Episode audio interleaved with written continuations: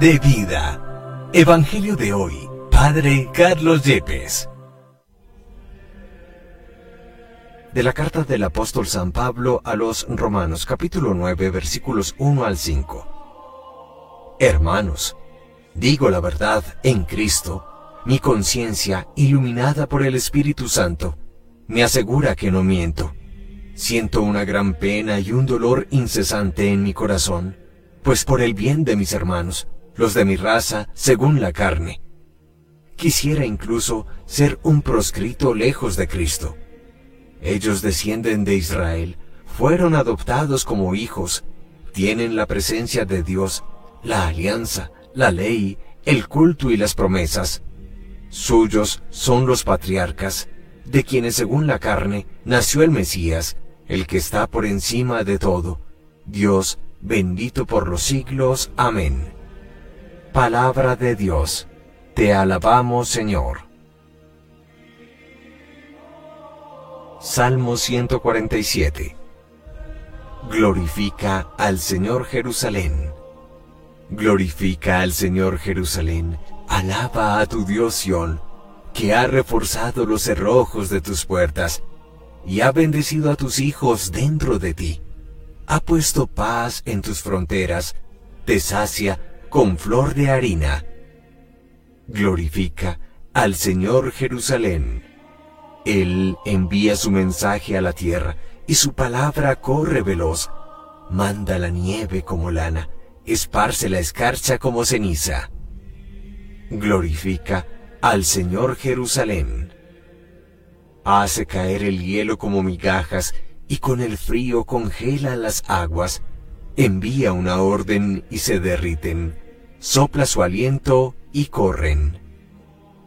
Glorifica al Señor Jerusalén.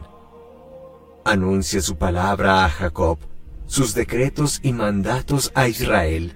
Con ninguna nación obró así, ni les dio a conocer sus mandatos. Glorifica al Señor Jerusalén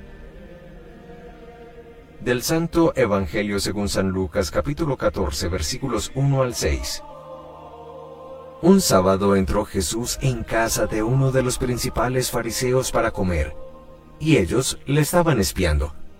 Jesús se encontró delante un hombre enfermo de hidropesía y dirigiéndose a los letrados y fariseos preguntó, ¿Es lícito curar los sábados o no? Ellos se quedaron callados. Jesús, tocando al enfermo, lo curó y lo despidió. Y a ellos les dijo, Si a uno de vosotros se le cae al pozo el burro o el buey, ¿no lo saca enseguida aunque sea sábado? Y se quedaron sin respuesta. Palabra del Señor. Gloria a ti, Señor Jesús. En este día viernes la iglesia se memoria litúrgica de San Martín de Porres, el matrono de la justicia social, un hombre sencillo de profesión, barbero y también herborista, que a los 15 años pidió ser admitido en la comunidad de los padres dominicos, recibido primero como terciario laico y luego como hermano lego, marcó para siempre la Lima del siglo XVII.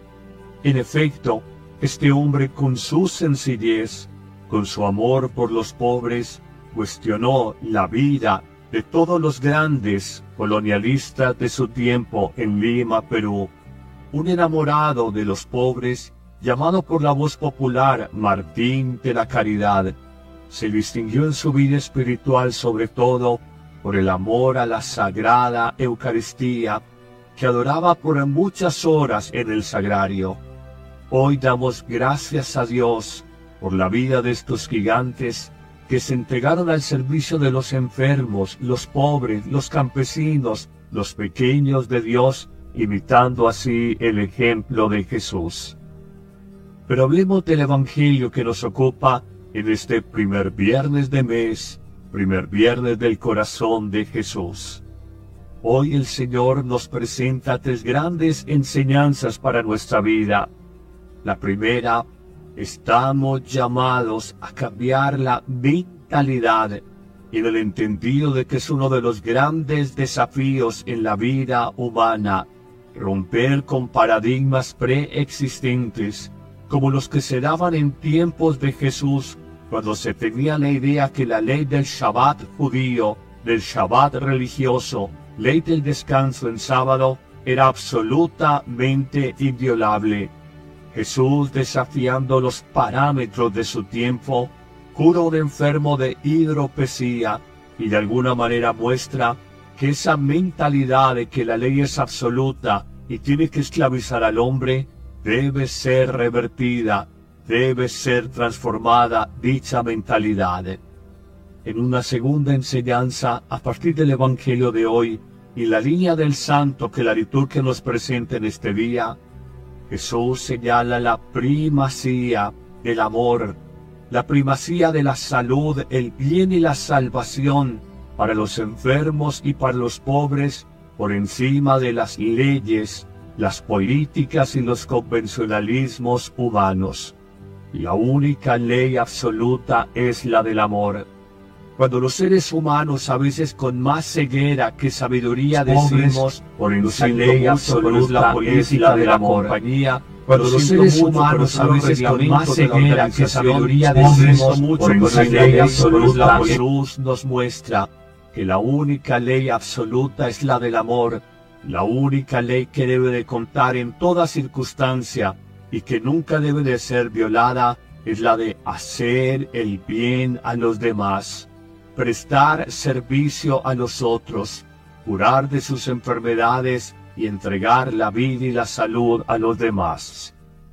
Finalmente, en una tercera enseñanza, vemos un Jesús con profunda libertad interior el se sabía y criticado y juzgado por encima de las leyes realizar acciones sanadoras interior prohibido. El se sabía y criticado y juzgado por encima de las leyes acciones sanadoras interior prohibido. El se sabía y criticado y juzgado por encima de las leyes acciones sanadoras interior prohibido.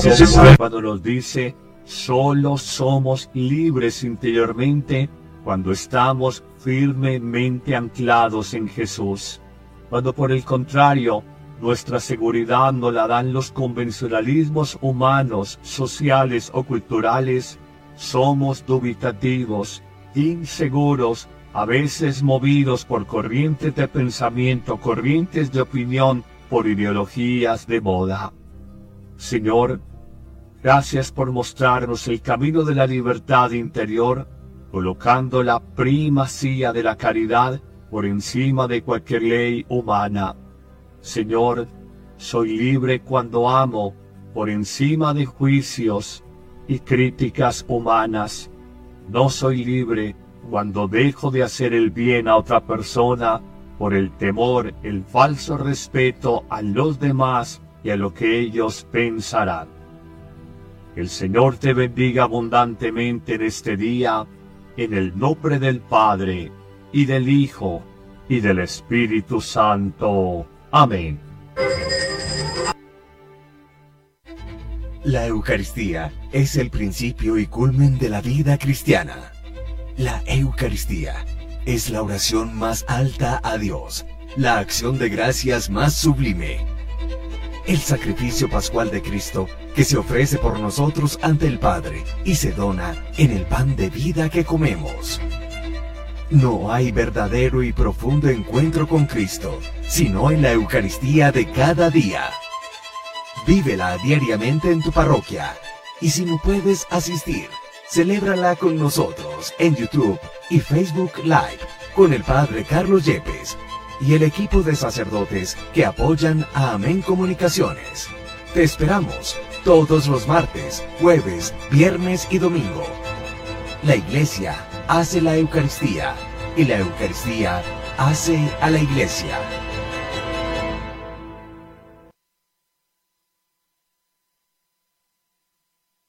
Audiencia pública. El tremendo juez de la tremenda corte va a resolver un tremendo caso.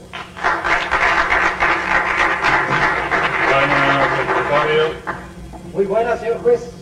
¿Cómo anda de sus dolencias? De lo mejor. Hoy me siento como si tuviera 25 años. 25 años de ser abuelo. No, 25 años de edad. Oiga, acá entre nosotros, ¿le ha dicho eso usted a su médico? No, no se lo he dicho, ¿por qué? Porque está usted sufriendo de alucinaciones. Póngase 25 pesos de multa por esa falta de respeto. Y dígame qué caso tenemos para hoy. Enseguida, señor juez. Un hijo del Oriente Medio que acusa a Tres Patines y a Patagonio de engaño en la venta de objetos de la antigüedad. Llame a lo complicado en ese antiguicidio. En el acto, señor juez. ¡Ángela Toribia Mercado!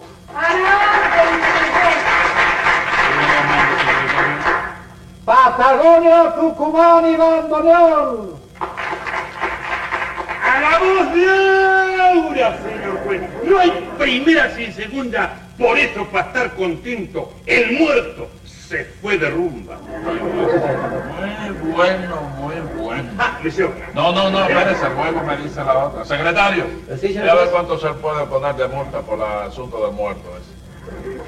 Por lo de los muertitos son Sí. 50 pesos. No, por el muertito, 50. Póngale 250 para que tenga para cinco muertitos. Sí. ¿Cuál era la otra? La otra, ¿cuál era? No, no, no, se me acaba de olvidar. Olvidó, ¿verdad? Siga llamando, secretario. Abraham Loja la Bocana.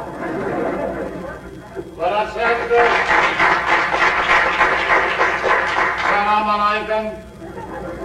Que toda la banderosa os conceda la bonanza, Presente. ¿De qué usted está hablando? ¿Algún programa de televisión, no? No, señor. Que al que todo lo puedes, os conceda la buena ventura, Muchísimas gracias. Siga llamando, secretario. José Candelario Tres Patines. ¿Qué Parece que es una cáscara de plátano arrojada al pavimento con malévola intención. Al. Póngale 10 pesos de multa para que se compre unos cuantos platanitos para que se lo coma él ahí. Está bien. ¿Me parece bien? Dígame. Me parece bien. Correcto, está correcto, sí. ¿Usted viene como testigo, Angelita? Sí, señor. Y a favor de Tres Patines. Dígame, señor Abraham, ¿en qué, cómo fue que lo estafaron a usted? Ah, vas a ver, señor juez. Yo antes tenía negocio de funerales, que lo trabajaba en sociedad con uno hijo mío, doctor en medicina. Su hijo médico. Ah, Él trabajaba en el hospital y muerto que se moría me lo mandaba para que yo lo enterrara. buen negocio, magnífico negocio. Venga acá. Y estuvieron mucho tiempo negociando en esa forma. Ah, gente, hermanos. Siete años, hermanos, siete años. Hasta que un marido de la enferma que mi hijo mató, mató a mi hijo. Era de esperarse. La venganza en un caso como ese es muy dulce. Último entierro que yo hice, el de mi hijo, de mi alma. Que Alá tenga en el negocio que más le convenga. ¿Qué negocio tiene actualmente usted? Puede vender plumas de ángeles, están escasas. No, bueno, sí, está bien, el negocio es suyo, bueno, pero ¿qué, qué, qué negocio es el suyo ahora? Ah, ah, ah, el mío. Eh, compra objetos de antigüedad para, para el Museo de Beirut. Para, para el museo de Beirut. No, no, no, pobres muchachos esos, no, no, no. Para Beirut, el Bled, el capital del Líbano. Bueno, me va. Patagonio, ¿qué fue lo que le vendió usted a este señor? El primer bandoneón que rezongó en la Argentina. Por favor, che comisario, esto me huele a pitorrero. Bueno, pues, ¿qué fue lo que le vendió entonces? Una reliquia del pasado. Pero después Tres Patines arruinó el negocio. ¿Qué acá, Patines? ¿Eh? ¿Qué le pasa? No, nada, no. No lo veo arreglando. No, no, no, ¿Se va a que- retratar? ¿Eh? ¿Se va a retratar? No, van a tirar... uh, No, yo pregunto. Venga acá, ¿por qué? ¿Qué dice Patagonio que usted arruinó el negocio? Porque le da la gana, ¿eh, chicos? Porque le da la gana. Además, yo no le vendí nada a Moja la Jamona No, no, moja la jamona. ¿Eh? Moja la mojama. ¿Eh? Moja la mojama. Vamos la jamona. No, vamos la Moja. Mojo la La, mojama. mo, diga, dígalo conmigo, mo, ja, la, la, mo, ja, ma, dígalo solo. Y me la jamo. No, No, no, no. no le vendí nada a este yo, chico. ¿Cómo que no me los vendiste nada, marchante? ¡Ay, hermanos! No, señor. Sí. Usted me compró a mí. Ay, Que no es lo mismo ni se quiere igual, chico. Ah, Bueno, sí. pero venga acá, si es lo mismo No que es lo mismo, Si es lo no mismo. no, no, no, no es lo mismo que yo te venda que que tú me compres, no es lo mismo, chico. Bueno, cállese la boca. Ah, No, ah, no, cállese la boca. Ese A no puede ser. para finalizar. No, no, bueno, póngale 50 pesos de multa para, para acabar de finalizar. Cuando yo le diga se acabó, se acabó. Sí, cero. Angelita, ¿usted qué sabe del caso este que nos ocupa? A mi modo de ver las cosas, Eh. Tres Patines es completamente inocente. Venga acá. ¿Cuánto le dio Tres Patines para que usted declarara en su favor? A mí no me dio nada, señor juez. Yo le doy la razón a quien la tenga. Y la tengo yo, chico, la tengo yo. Que jamás se podrá empuñar mi honradez cristalizada, chico. Jamás se podrá empañar Sí. mi honradez cristal. Acrisolada. Está bien, ¿no? Si tú tienes derecho a defenderte también y a equivocarte, tienes No, no, derecho yo no me equivoco. Es que me equivoco por, Ah, porque bueno. usted es el que se ha equivocado, señor. Bueno, está bien. Pero yo lo dije bien. Usted, no, señor, lo Lo dijo dije- mal. no lo dije tan mal cuando tú lo entendiste. Déjate esa joder. Bueno, no, ¿qué es eso? ¿Qué es eso? ¿Qué, qué, qué, qué falta de respeto es esa? Que, que, que dejes esa bobera. No me regañes, ponme, ponme. No, no, no. Le pongo multa, lo regaño y lo pateo. ¿No le gustó? ¿Eh? ¿No le gustó? No, Dígame. no, goza, goza. Que al gobernador ese que es cuñado tuyo le queda poco ya, goza. ¡El gobernador! Goza. Y de aquí ya tú sabes Yo que no va. soy cuñado de ningún gobernador. Y, y ahora hay trabajo abundante, hay que arreglar un montón de puentes que se han desbaratado por ahí. ¿Quién lo va a arreglar? ¿Yo? ¿Eh? No, Yo soy un licenciado. Sí, sí. No vaya a creerse que yo soy uno como usted. Usted sí es el que vive sin dar un golpe. Mira, mira, mira, bien vestido. ¿Eh? ¿Cómo se gana ese dinero Y el cerebro, Cerebro. aquí Cerebro. Cerebro. Yo le voy a dar cerebro a usted. Cerebro, mire, mire. Eh, Con la reja por delante. Apolonio. Yo me necesito que usted me haga un relato de todo lo que le sucedió a usted. Y después, acá el joven Tres Patines me contará el resto. Empiece usted. Como que no oye violín, iba por la callecita. Cuando me encontré Angelita y al amigo Tres Patines. Segunda, empezamos a chamullar. Entonces le dije yo, "Ay, ay, Qué ¿viste el tipo ese que me debe favores, me lo debe? Sí, pero no hay un amigo que te dé la mano. Y si no pagamos hoy la renta, nos echan a la calle, Tres Está bien, está bien, no te desesperes, chica, no te desesperes. Hay un refrán que dice que la miseria aprieta pero no ahoga, ¿verdad? Ya eso lo cambiaron. Sí. Ahora es la miseria aprieta, pero no afloja. Bueno, pues está bien, está bien. Tú verás que cuando menos tú lo esperes, se aparece el amigo sincero que nos saca del hoyo. ¡Ay! ¿Eh? Mira quién viene por ahí. Patagonio. No te alegres tanto, que ese está peor que nosotros. Sí. Ah, Pero qué milagro verlos en la calle. Sí, ¿Qué? No me digan, andan de compras. Al contrario, si no conseguimos dinero para pagar la renta, quedaremos sin techo. Che, ¿y vos qué haces? ¡Trabaja!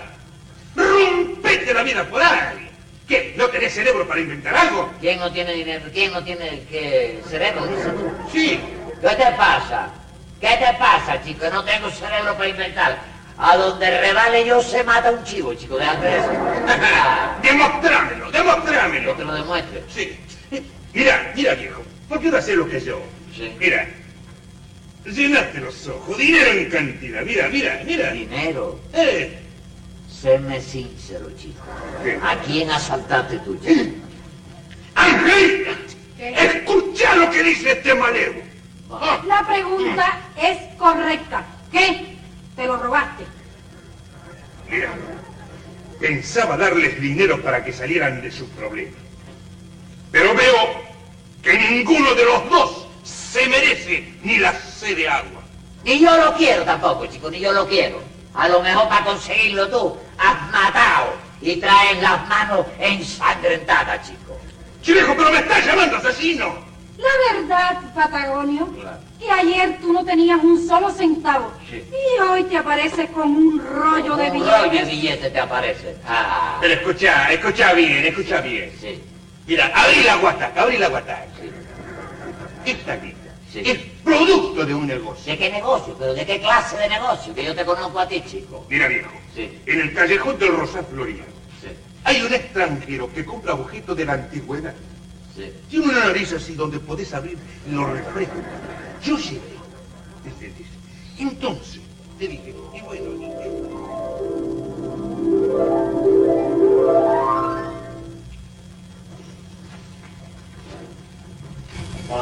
sea. Excelente negocio. Este es el colmillo del elefante blanco. El barde de abajo, el barde de arriba entra por acá. Eh, Entra Barchante. El Huertas no tiene bastillas. Entra Barchante, entra Barchante. Muy buena. Buenas le tenga. Perdone, ¿es usted el señor Abraham Mojana Mojama?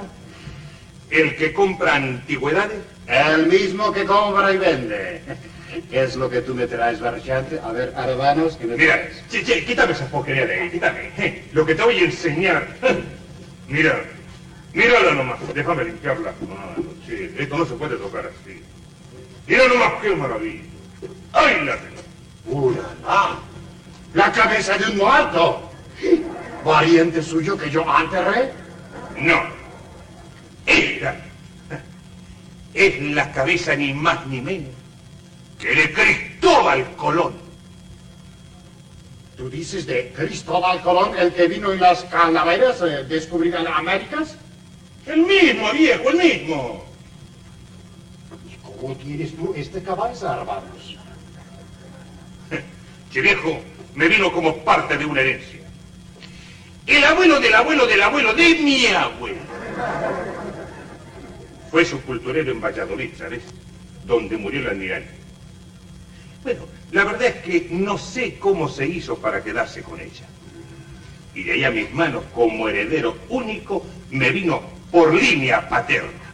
¿Cómo la ves?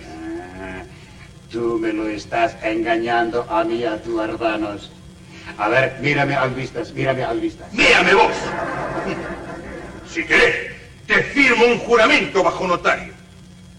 Esta es la calavera de Cristóbal Colón.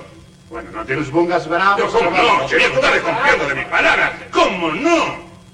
Lo que yo quiero es que la mercancía sea legítimas, legítimas. Te he reconocido a vos y conocés tanto como yo.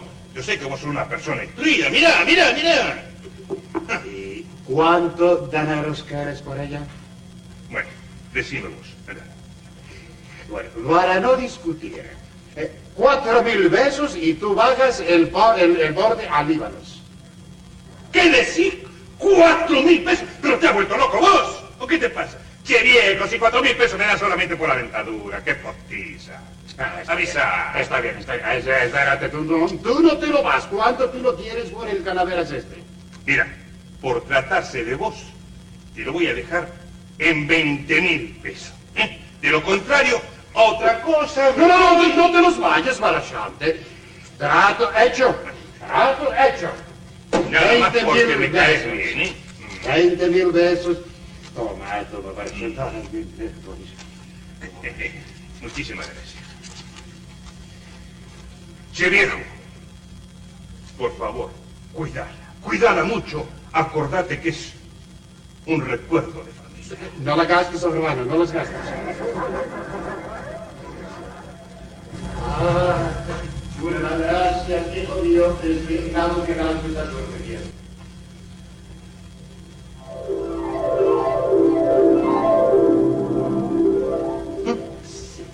¿Te das cuenta? ese lícito negocio, te estoy mostrando el producto, viejo. ¿eh? Mira, agarra lo que necesites y en paz. Toma. No, no, no, deja, deja. Ese dinero tiene sabor a muerto. Ha muerto, sabor a muerto. Además, el espíritu de Cristóbal Colón me puede jalar por la pata, hermano. Sí, mis. Ah. Viejo, pero me lo estás despreciando entonces. Sí, te lo desprecio, chico, y además de eso te voy a demostrar que soy, aguanta la lengua, que soy más inteligente que vos. ¿Oíste? Venga, canaleta. Pero che, ¿Qué te pasa? ¿Estás loco? pero che. Tres Patines despreció dinero. Pero yo estoy despierto o estoy soñando.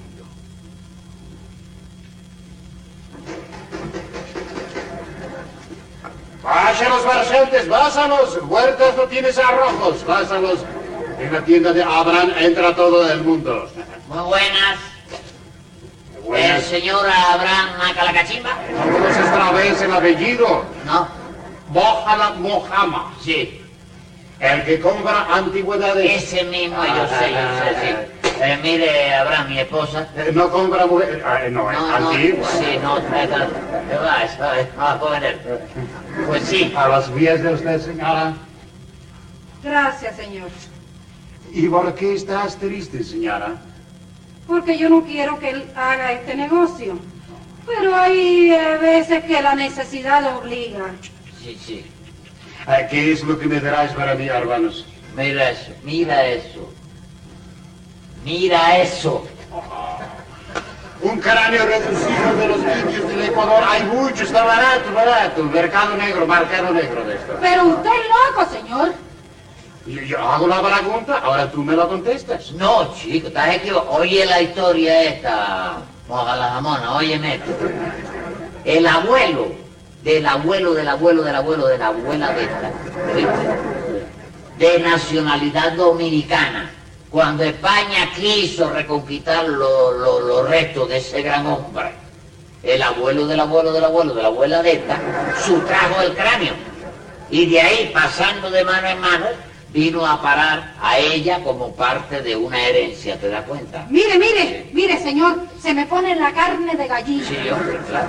Bueno, bueno, pero ¿quieres decírmenos quién era ese hombre, ese, ese, ese muerto? Ese, Eh, eh, Mojada Mojama, estás frente a frente con la caravela de Cristóbal Colón. Ah, tú me los estás diciendo mentiras, señor. ¿Cómo mentira? Ah, yo acabo de comprar ayer mismo el Calaveras de Cristóbal Colón. Sí, Míralas, míralas, aquí lo tienes. Calaveras de Cristóbal Colón. sí, no, no, no, si no te lo discuto, no te lo discuto. Tú compraste la calavera de Cristóbal Colón cuando era hombre y yo te traigo la calavera de Colón cuando era niño. Mucho más antigua todavía, ¿eh? Tiene como 18 años de diferencia más antigüedad. ¿Tú? ¿Tú me lo juras, Boralá, que me estás diciendo la verdad? La verdad, chico. Mercancía legítima. Te lo juro por el abuelo del abuelo del abuelo de la abuela de este. No, ¿y por qué no juras por tu mamita? Para que valga más el juramento. Sí, también, mamita va incluida esa. Bueno, ¿cuánto dinero tú los quieres por estas calaveras? No, no, no, figúrate, eso no tiene precio en la historia de la vida, chico. ¿Cuánto me ofreces tú a mí? ¿Cuánto vives tú? ¿Sí? No, dime tú. Bueno, yo te doy siete pesos y yo pago los impuestos. Mira, mira, mira, óyeme, no te doy por la carabela en la cabeza, porque sería una, par- una falta de respeto para el almirante. Mira. No, no, no. Siete pesos valen los dientes que son de leche. chico. Vámonos, vámonos, que con este señor no se puede hacer no, no, negocio. no te los pongas bravos, Marslante. No te los pongas bravos, Marslante. Mira, yo te lo doy lo que tú quieras. Vamos, eh, siete mil, veinte mil, cuarenta mil, eh, hamsin, ashram, hamsin, Sí. lo que tú quieras, lo que tú digas, ¿Cuánto Marslante. es Hansin? Ah, Hansin, ¿cuánto es? No, no, no, que dice que lo que Ah, tú perdí quieras. hablar en siriaco. Hansin, ¿cuánto es? Ay, no sé, Patines. Pues dame lo que tú digas, lo que tú digas que eres, que quiere comprar. Tú que quiere comprar. Dame. Ah, Aquí está, Marslante. Oh, eh, te lo voy a dar 40 mil. Sí. ¿Cuánto? Eh, 40 mil, 40 mil. واحد اثنين ثلاثة أربعة خمسة ستة سبعة ثمانية 11 Nash, Fatash, Abatash, Hastash, Setash.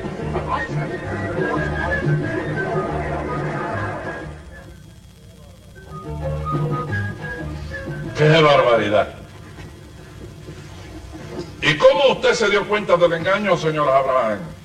Ay, hermanos, porque yo me al paisanos míos, cónsul del Líbano en Santo Domingo, y me dijo que el esqueletos de Cristóbal Colón estaba en esa ciudad, anderitos, anderitos paisano. Bueno, ¿y qué es lo que quiere usted contra estos tipos? Que me devuelvan el mazari que di por esos, eh, esos dineros. ¿Qué cosa dice que le devuelva? El Mazari dice. Masari, la espía esa, yo te vendí el esqueleto, tú Eh, Mazari es el, el dineros, dineros Pero- mazari. Y lo, y lo que dije Usted yo. quiere decir eh, el Matahari. Sí, no es lo mismo. No es lo mismo. Eso te digo, para que no te vayas Sí. a equivocar. El dineros. Entonces, ¿usted quiere que le devuelvan el dinero entonces? ¿Usted oyó eso, Patagonio? Que si oyó eso. Ah, ah, sí, sí, sí, sí, cómo no. Bueno, yo estoy dispuesto a devolver todo lo que me queda. ¿Cuánto le queda? En creo, 30 pesos con 50 centavos. Muy bien. Lo que le falte lo cumplirá a base de un día por cada peso. ¿Eh? ¿Y usted qué dice, Tres Patines? No, yo no tengo que devolverle nada a él, chico. ¿Cómo que no tiene No que- tengo que devolverle nada a él porque nada le vendí. Él fue el que me compró a mí, que no es lo mismo, chico. Angelita, ¿usted no acompañó a Tres Patines cuando se fue a vender la calavera de niño al señor Abraham? Mire, señor juez, Tres Patines fue a mostrársela. Ajá. Y acá el señor compró poco menos que a la brava. Sí. ¿Es cierto eso, Abraham? Esa es la verdad, hermanos. Yo no puedo decir otras cosas porque mi hijo, el médico, me está mirando desde el techo del cielo con ala vendiendo plumas de ángeles. buenísimos. Me basta. Tome nota, secretario, como ella dicta sentencia. Venga la sentencia. ¿Escogerá el argentino en devolver esa lana o se ganará mañana la cárcel como destino? Para el jefe de los pillos, tres años. Usted a la calle. Pero eso sí, no le falle. Llévele su cigarrillo. Cosa más grande la vida, chico.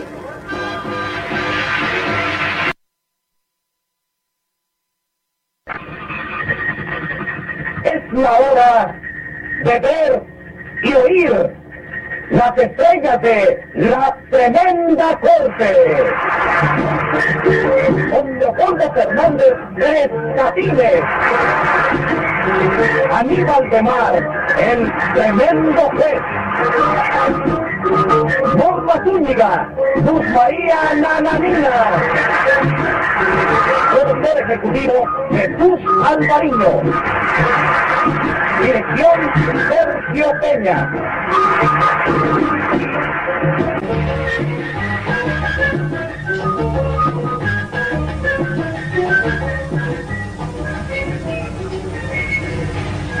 Sí, Asunción. Cherieta, antes de empezar a planchar, debe limpiar la plancha. Esta camisa hay que lavarla otra vez. Esta camisa vino sucia de lavado.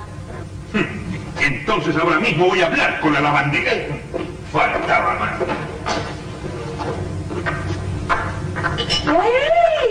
¿Qué pasa, Asunción? ¿Qué hay, Lucía? ¿Cómo estás? Ay, yo de lo mejor. Y tú, mi amiga, ya te veo trabajando como una bestia. Ay, perdóname la comparación. No tengas pena. Pero qué remedio me queda, vieja. Ven acá, dime una cosa. ¿Y Tres Patines tu marido?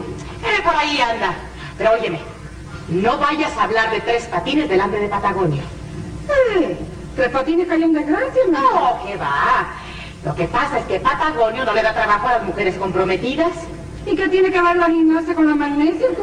Ay, es lo mismo que digo yo. Pero ya ves, son caprichos de algunos patrones. Óyeme, ¿y tú tuviste algún disgusto con Tres Patines? No, si nos llevamos de lo mejor. ¿Por qué me lo preguntas? Por nada. Pero mi amiga es que la gente tiene una lengua. No me digas la gente, nómbrame a la persona. Mira, mi hermana, a mí no me gustan los chismes, tú sabes. Pero a pesar de que me entretienen en cantidad, Iliotropo anda diciendo por ahí que tú te divorcias de tres patines para casarte con un íntimo amigo de él. Íntimo amigo de Heliotropo. No, de tres patines. ¡Qué calumnia! Mira, yo sí estoy viendo a tres patines y Heliotropo en un secreteo que me hace suponer que están tramando algo.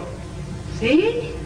¿Y quién tú consideras, Asunción, que es el mejor amigo de Tres Patines? Pues mira, cuidado, cuidado que ahí viene Patagonio. Ah.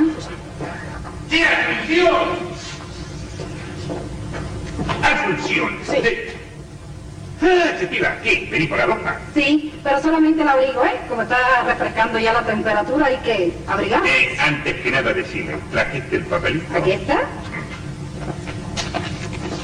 Sí, Asunción. Sí, Chica, busca este abrigo. enseguida. ¿Y qué, Patagonio? Eh, ¿Hace mucho tiempo que esta muchachita está trabajando por acá? ¿Quién? ¿Asunción? Sí. Sí, un par de meses. Me la recomendó tres patines, ¿sabes? Ah, con, tre- con que Tres Patines, ¿no? ¿Y qué? Tres Patines es muy amigo tuyo. ¿Mío? ¿Sí? Che, vieja, es mi mejor amigo. Y yo soy el mejor amigo que tres patines tiene en el mundo. Sí, pues mira, Patagonio, ten cuidado porque sin darte cuenta te estás enredando en las patas de los caballos.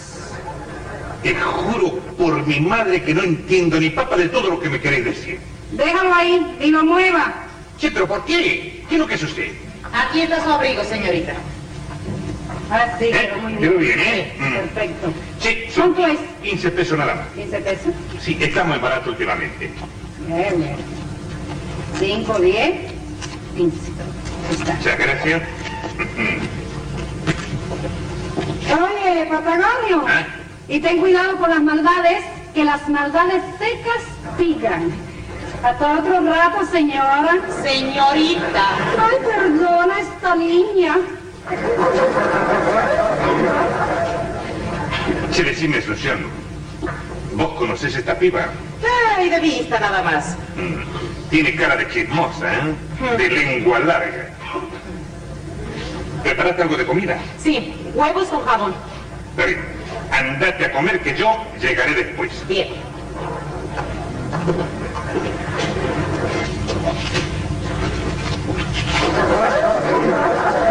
Che, Patagonio, toma el papelito y entrégame el saco que traje el trimestre pasado, por favor. Raúl de los eso. ¿Qué es lo que estás diciendo vos? Hace dos meses veniste sin este papelito y te llevaste el saco. Y ahora encontraste el papelito y viniste a buscar el saco, ¿no? ¿Qué? ¿Te estás haciendo el vivo? Checito, checito, yo te digo el saco a cuadros. Ah, ¿A cuál? Ah, ¿eres el Las después ciudadanas voz vivo? con Objetivo PM. Envía tus mensajes de voz al WhatsApp 247-132-5496. Síguenos en nuestras redes sociales. Twitter, arroba Guamantla. Facebook, la más peligrosa 1370 AM. Instagram, guamantla.tv. Y TikTok, guamantla.org.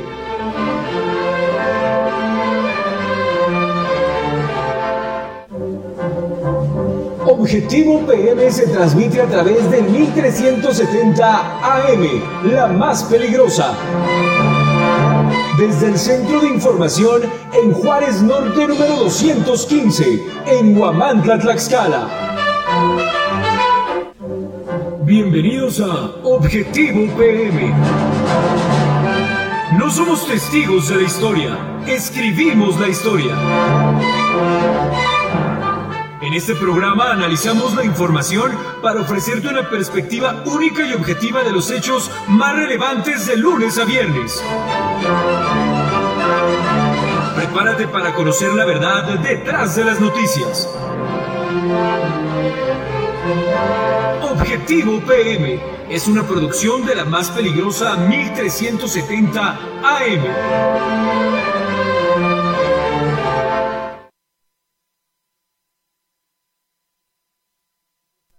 Del periodista Rafael Loret de Mola en Tlaxcala se lleva en botín equivalente a 235 mil pesos. Mandan tlaxcaltecas 30 toneladas de ayuda a habitantes de Guerrero afectados por el huracán Otis. Atienden en hospitales de Tlaxcala cinco personas afectadas por el huracán Otis en Guerrero. La activista Jenny Charres reflexiona sobre la implementación de la ley Monse aquí en el estado. Hallan en Izcaquisla, Puebla, una tumba mixteco-zapoteca que permaneció prácticamente intacta durante 1500 años. Piden condena de hasta 6 años para quienes modifiquen fotos con fines sexuales en Puebla. Y precisamente la vecina entidad ocupa el cuarto lugar en agresiones a periodistas aquí en nuestro país. Detectan a 242 funcionarios federales inscritos como ninis que cobraron en conjunto y de manera indebida 5.1 millones de pesos. Protección Civil y Senapred deben explicar qué información dieron a López Obrador sobre Otis. Esto lo dice el Partido Acción Nacional. Bueno, pues en esta mañana de viernes 3 de noviembre saludo aquí en el estudio a Edgar Conde. ¿Qué tal Edgar? ¿Cómo estás? Fabián, muy buenos días y buenos días a todo el auditorio. Estamos en la edición número 313, una mañana fresca, un poquito de frío, nublado, así que pues los invitamos a que tomen las precauciones debidas antes de salir de casa. Y bueno, pues eh, le comparto que ayer se conmemoró el Día Internacional para poner fin a la impunidad en los crímenes contra periodistas. En este podcast de Antimpune, Antimpune le contamos pues que México se ha convertido desafortunadamente en el país letal, en un país letal para ejercer esta profesión. Vamos a, a escuchar pues precisamente este recuento. Antonio era un periodista, digamos que muy tranquilo. Finalmente era un ser humano y era una persona brillante, ¿no? Era un periodista como la mayoría. Anoche un grupo armado asesinó al empresario y periodista Ernesto Méndez. Vengo también aquí para pedirle apoyo, ayuda y justicia laboral, porque hasta temo por mi vida. El mecanismo ahorita me está retirando las escoltas. Quiero dar con los agresores. Quiero recuperar mi tranquilidad. Siempre respetamos a los periodistas. Por casi una década, una fiscalía invisible, una fiscalía que no funcionaba para lo que fue creada. No solamente somos el país en el que más se asesinan periodistas, también somos el país con más periodistas desaparecidos uno de los casos de violencia contra la prensa más infames de este año es el ocurrido con Monitor Michoacán. Puedo decir lo que temo por mi vida, por supuesto, y estaré solicitando la protección federal. Le descargaron ocho balazos que acabaron con su vida. Nosotros no estamos armados. Nuestra única defensa es una pluma. Pierden tiempo investigando a la gente más cercana mientras los agresores huyen como fue en el caso de Javier. Además de todo, económicamente la Fiscalía Especial para Delitos contra la Libertad de Expresión no se ha fortalecido. Pero desgraciadamente el mecanismo es una política pública muy pequeña frente a una debilidad de Estado muy grande. Y lo que ha sucedido es que lo han dejado solo el mecanismo. Te hablaban en la mañana y te decían, oye, ¿por qué sacaste esa nota? Y mandaban por ti para que o te dieran unas cachetadas, o te advirtieran, o te pegaran los, los famosos tablazos, ¿no? ¿Cuánto gana un reportero allá? No, él gana en promedio mil, dos mil pesos. Él en su cuenta de Twitter hacía una crítica muy fuerte del gobierno estatal y que eso le empezaba a acarrear problemas. Antonio de la Cruz era hasta ese momento el último periodista asesinado. Pero mientras grabábamos este podcast, nos enteramos de la muerte de Ernesto Méndez, director del medio Tu Voz de San Luis de la Paz, Guanajuato. Es por ahora el último de una lista de periodistas que parecen no tener fin. Queda por ver si la impunidad sigue también sin tener fin. Este podcast tampoco lo tiene. Ahí tiene usted, desafortunadamente, lamentablemente, se siguen presentando las agresiones en contra de pues quienes ejercemos esta eh, labor. No solamente le digo las agresiones, sino incluso también amenazas. Así es, Fabián, y bueno, de eso vamos a hablar más adelante a propósito de lo que ocurrió aquí en Tlaxcala, pero resulta muy, muy lamentable que México tenga pues más agresiones contra periodistas en, su, en tiempos de paz que en otro país en tiempos de guerra. Exactamente. No, le digo, desafortunadamente sigue esto y pues parece que no hay eh, pues nadie que pueda detener toda esta ola de agresiones. Pero tenemos más. Vamos con más información. Fíjate que Ana Gabriela Guevara, titular de la CONADE, propuso que el estímulo que prometió el presidente a los atletas de los Juegos Panamericanos sea destinado a las personas afectadas por el huracán Otis en Guerrero. Vamos a escucharla.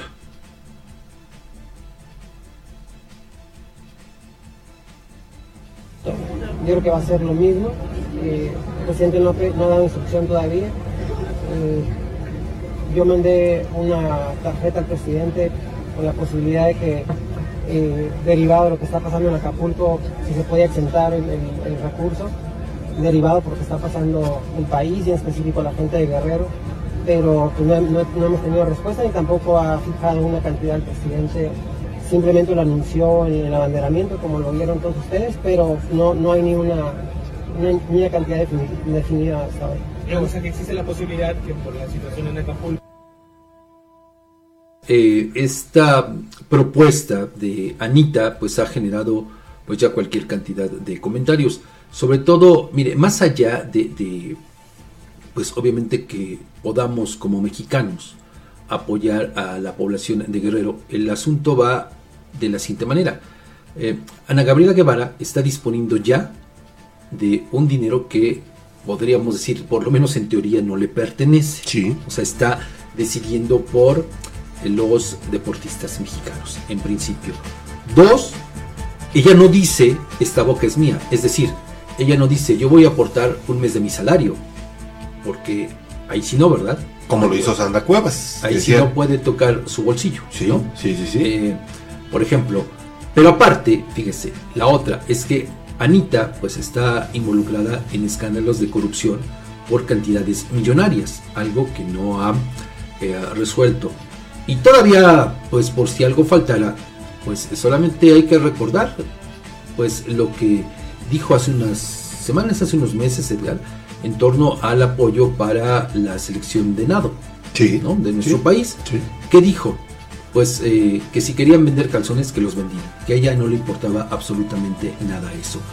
Eh, y mire, mire lo que son las cosas. Ahorita en los Juegos Panamericanos, pues precisamente a esas mujeres que ella desdeñó, sin un rasgo de sororidad, y que pues de alguna manera vilipendió, discriminó, pues ¿qué cree? Ya consiguieron la medalla de oro y su pase a los Juegos eh, Olímpicos de París 2024.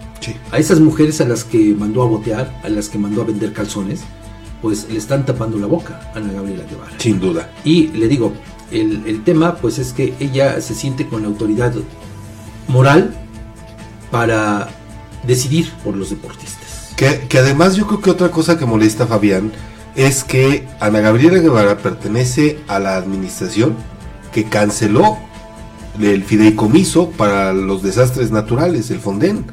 Entonces, ahora quieren recuperar dinero de todas partes cuando ese fideicomiso ya estaba y que permitía poder eh, atender emergencias como estas. Pero aparte, a ver, yo, yo le digo, usted dígame, eh, porque a fin de cuentas forman parte de la burocracia dorada, usted dígame si no todos los funcionarios de primer nivel del gobierno federal, ¿qué les, qué les cuesta o qué les costaría donar que un mes, una quincena de su salario?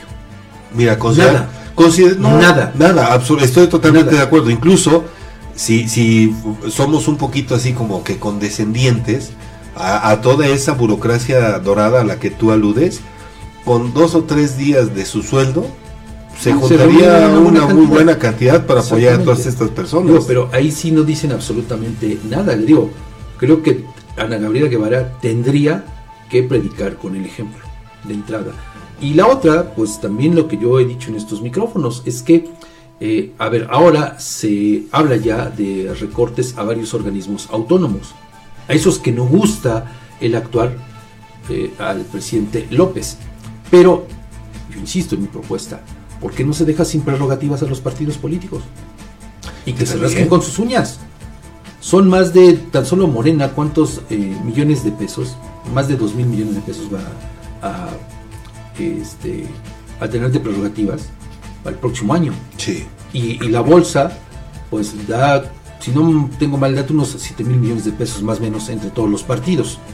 A ver, ¿por qué no se les quita ese dinero y se les da a las personas que ahora lo están necesitando allá en Guerrero? Eso sí no se puede, ¿verdad? No, porque, uy, entonces los partidos políticos se paran de pestañas, hacen cualquier escándalo. Le digo, en este país son a los únicos a los que no se les puede tocar, pero ni un centavo. No se les puede quitar ni un centavo porque entonces, bueno, pues arman todo un escándalo y eh, pues ahí siguen.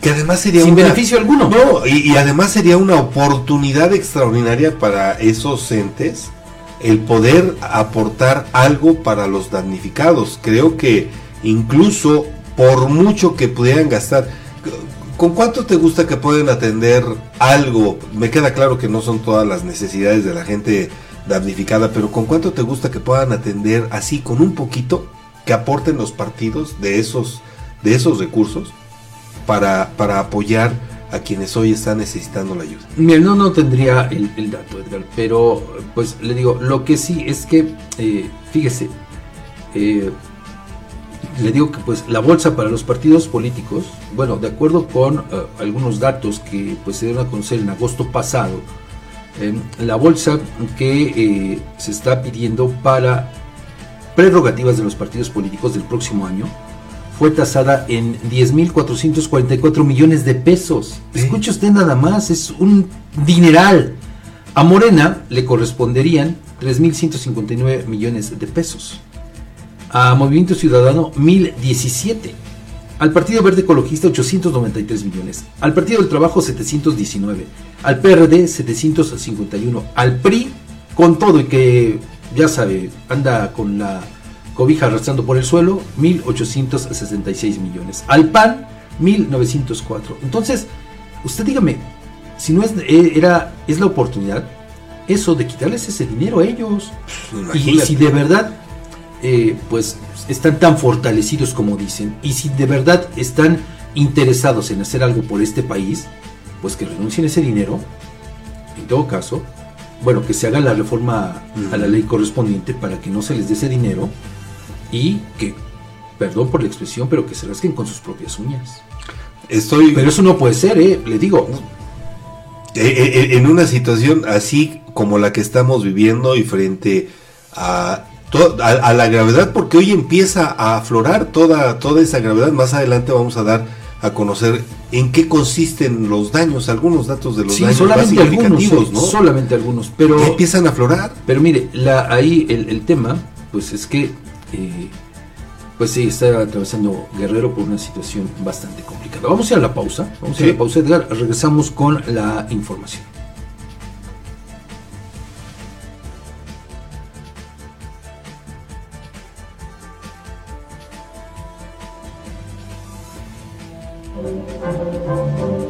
Las denuncias ciudadanas tienen voz en Objetivo PM. Envía tus mensajes de voz al WhatsApp 247-132-5496. Síguenos en nuestras redes sociales. Twitter, arroba Guamantla. Facebook, la más peligrosa 1370 AM. Instagram, guamantla.tv. Y TikTok, guamantla.org. Descubre el Instituto Nervo.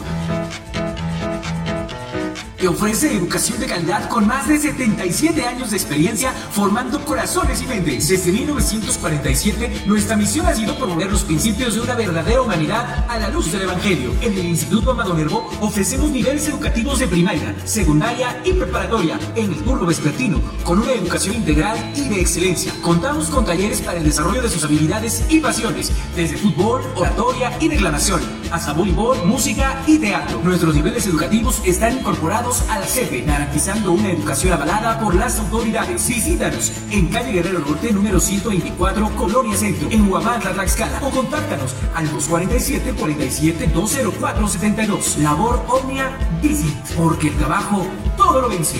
Instituto Amado Nervo. En Alzayanca estamos escribiendo una nueva historia. Estamos construyendo un municipio con más justicia.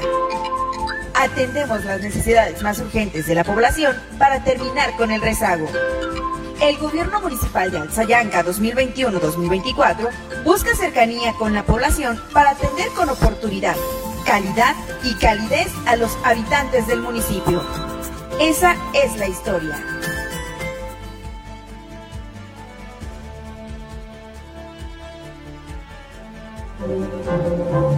Objetivo AM se transmite a través del 1370 AM, la más peligrosa. Desde el Centro de Información en Juárez Norte número 215, en Huamantla, Tlaxcala.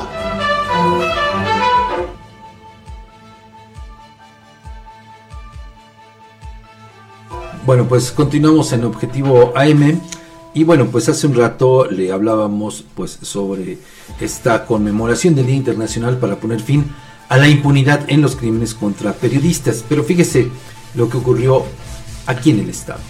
Resultado de la denuncia presentada ante la Procuraduría General de Justicia por el delito de robo en el domicilio del periodista Rafael Loret de Mola en el municipio de Totolac, la institución asentó en la correspondiente carpeta de investigación la sustracción de diversos objetos equivalentes a la cantidad de 235 mil pesos.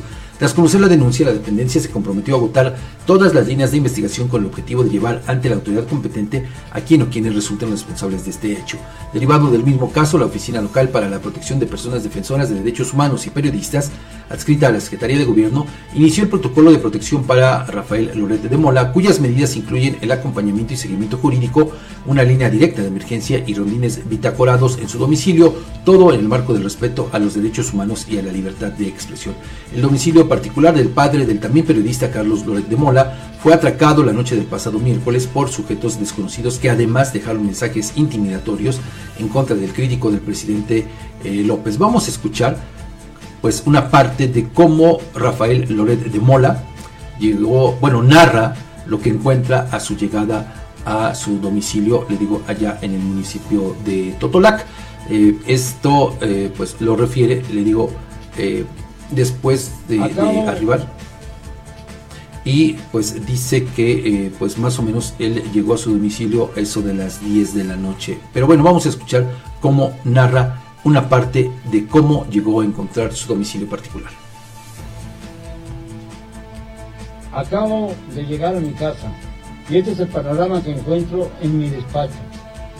Vean ustedes tirado todas las cosas útiles y además se roban una pequeña, una laptop que tenía yo aquí al lado, pero lo peor es que vean ustedes lo que me dejan. Un cuchillo y abajo los signos de, del señor mandante putrefacto. Pero todo esto no es nada al lado de lo que me hicieron en mi recámara. Me robaron la ropa, eh, está todo regado, está todo regado y esto es señal de que buscaban algo, algo que pudiera, todo está prendido, todo está abierto. Eh, estamos pasando esta nota porque es muy grave, me parece que sí, me, me están amenazando de muerte. Aquí vemos una, una especie como de pluma aquí rompieron la puerta. Este es el, cuarto de, un colaborador mío, que se llevaron también su computadora. Aquí seguimos. Y esta es la, la situación como encontré mi recámara. Vean ustedes. Esta es mi recámara, con el control levantado. Y vean ustedes cómo dejaron mi, mi buscando algo, evidentemente, no sé qué más estaré faltando. Me robaron el celular, aquí estoy viendo que el celular que tenía yo me lo robaron, el reloj no, por fortuna, pero mi celular, donde tengo muchos datos, me fue robado. Ven ustedes mis cajones, cómo están.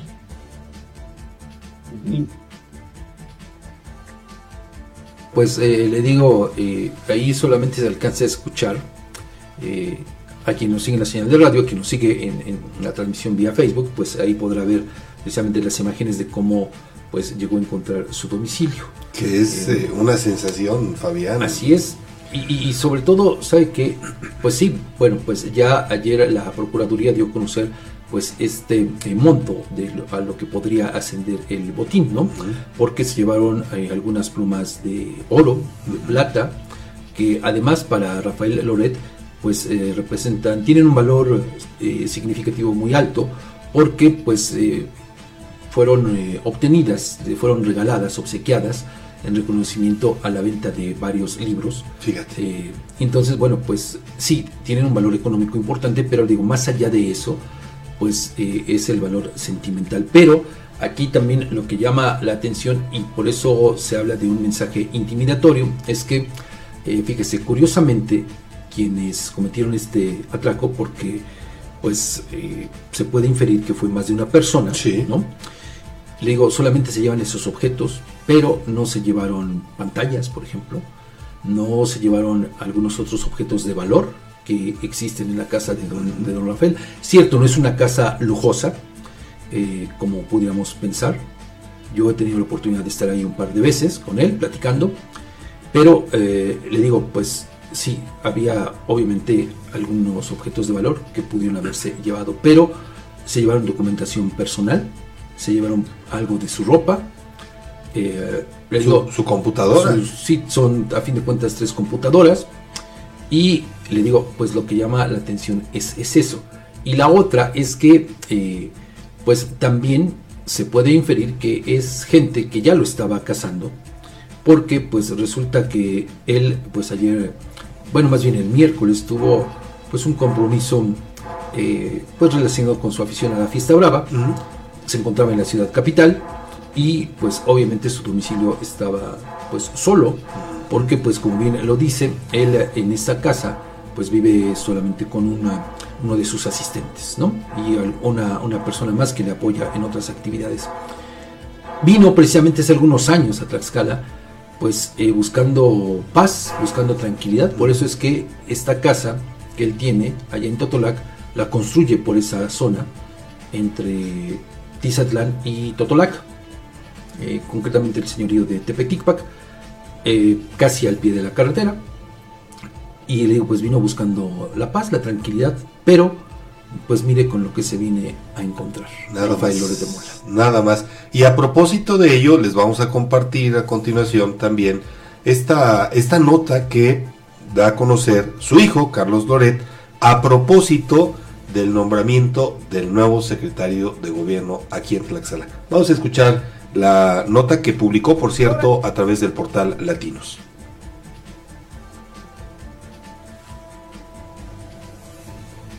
Tlaxcala, la morenista Lorena Cuellar nombró a su ahijado como nuevo secretario de gobernación en la entidad, Luis Antonio Ramírez. El nombramiento se llevó a cabo a puerta cerrada porque Luis Antonio es originario de Morelos y en su historial aparece como deudor alimentario. La gobernadora y su esposo fueron padrinos de boda de Antonio Ramírez y Tania Ramírez. Sin embargo, más tarde esta pareja se divorció y en 2022 Tania acusó a Antonio de no quererle pagar la pensión alimenticia de su hijo. También acusó a la gobernadora de proteger y favorecer durante todo el juicio a Antonio, quien ahora es el número dos en Tlaxcala. Bueno, pues hay también esta información que pues eh, desde ayer fue eh, nota nacional en muchos medios, replicada, le digo, pues eh, por eso, por haber impuesto al ahijado consentido. Pero pues en el caso de, de el atraco al domicilio de Rafael Loret de Mola, pues eh, digo, se da en el contexto que le estamos eh, platicando. Y eh, pues como siempre nadie vio, nadie sabe absolutamente nada. Y aquí, bueno, pues por muchas circunstancias, muchas razones por las que su hijo, Carlos Loret, no es pues santo de la devoción de muchas personas, pues hablan de un montaje, en fin, son varios comentarios, pero pues aquí pues tendrá que intervenir obviamente la Procuraduría, hacer las investigaciones que sean necesarias para deslindar responsabilidades. Ojalá, Edgar, que no sea un caso que quede también en la impunidad. como muchos de otros Muchos compañeros. Antes de entrar al, al- al aire, platicábamos, no se trata tampoco de, de equiparar que si hay eh, periodistas de primera No, o de no. segunda, pero tienes toda la razón. Lo que implica ser el padre de el principal crítico del actual régimen federal, pues tiene se tiene una que ver con- connotación claro, distinta. diferente, ¿no? Se, se tiene que ver por, por eso es que preocupa porque muchos dirán, ¿y por qué se preocupan por alguien que ni es de acá? Que además se supone que no, es una cuestión de eh, un atentado a la libertad de- del trabajo periodístico, a la libertad de expresión y como bien lo vimos en eh, uno de los videos previos, pues imagínate, en el Día Internacional para poner fin a la impunidad de los, en los crímenes contra periodistas, se da No, y, este y aparte, yo insisto en esto, pues eh, visto en el contexto del que le hemos referido, eh, salvo obviamente pues a, a espera de lo que digan las, lo que arrojen las investigaciones, pues le digo, sí se trata de un mensaje intimidatorio, a todas luces, porque le digo, pues pudieron haber vaciado la casa, ¿no? Pero pues curiosamente, le digo, solamente se llevan alguna documentación personal, algunos objetos, sí, de valor, ropa. Entonces, pues esto habla eso precisamente de un mensaje intimidatorio. ¿De quién? No lo sabemos, pero pues para eso eh, pues tiene que actuar la Procuraduría, ¿verdad? que pues eh, ahora tiene esta papa caliente Muy, en muy las caliente. manos, exactamente. Y bueno, pues eh, lo que yo tengo eh, de información extraoficial es que al parecer, al parecer, ya pues también Rafael López de Mola recurrió, habría recurrido al mecanismo nacional de protección para la defensa de los periodistas. Esa es información extraoficial, eh, pero digo, bueno, pues vamos a, a esperar el desahogo de, de todo esto. Eh, pero pues vea en el contexto en que, se da, más. en que se da esta situación. Y además, mire, a lo mejor para muchas personas podría parecer algo sin significado, pero pues también el hecho eh, eh, que se presente el Día de Muertos también Además. es otro elemento a considerar. Sí, sí, o sí, sea, sí. no fue cualquier fecha. No. Y le digo, aquí es obvio que se trata de gente que ya lo venía espiando desde hace días y que pues eh, le tenía o le tiene bien medidos los pasos a don Rafael. Así es, pues mira. Pero bueno, Ojalá vamos que así a la pausa. la Procuraduría agilice y aclare esta Bueno, pues como en todos los casos, ¿no? Por supuesto. Como en todos los casos, pero lo principal es que no quede en la impunidad. Vamos a la siguiente pausa. Lo invito a que siga con nosotros. Las denuncias ciudadanas tienen voz en Objetivo AM. Envía tus mensajes de voz al WhatsApp 247-132-5496. Síguenos en nuestras redes sociales. Twitter, arroba Huamantla. Facebook, la más peligrosa 1370 AM. Instagram, huamantla.tv y TikTok, huamantla.org.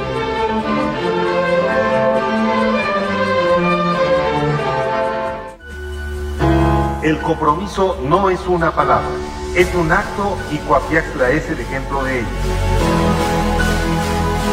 Día con día escribimos una nueva historia donde el protagonista eres tú, donde tus necesidades son las nuestras. Y cada día trabajamos para cumplirlas porque con Coapiaxtla unidos avanzamos. Gobierno de Coapiaxtla 2021-2024. Amantes del dulce, les traemos una tentación que no podrán resistir. Bienvenidos a Pastelería El Convento, tu destino para los pasteles más deliciosos en Huamantla. En Pastelería El Convento hacemos tus momentos especiales aún más memorables. Ofrecemos una amplia gama de pasteles para todas las ocasiones, tamaños y sabores para satisfacer todos los gustos. Y si tienes un evento familiar en puerta, prueba nuestros pasteles de tres leches, tres quesos, mil hojas, fruta fresca, zarzamora, rosca de reyes, hojaldras, gelatinas, flan y el delicioso chocoplan. Estamos ubicados en dos direcciones en Huamantla, en Morelos Oriente 106 y en Juárez Norte 215. También puedes encontrarnos en Gajales 3 Oriente número 7.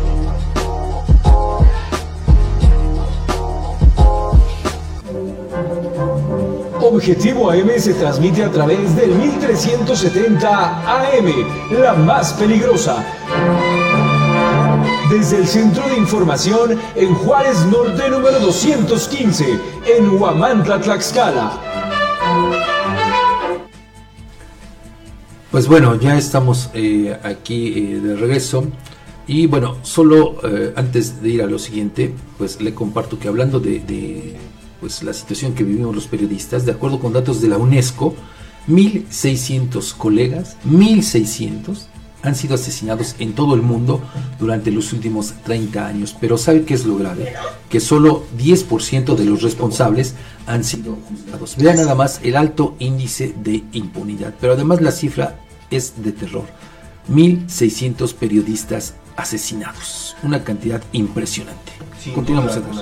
Y bueno, vamos a continuar eh, con eh, este servicio informativo, eh, Objetivo AM. Esta mañana le quiero agradecer a Jenny Charrés Carlos, activista ella, que nos tome la llamada. Buenos días, Jenny.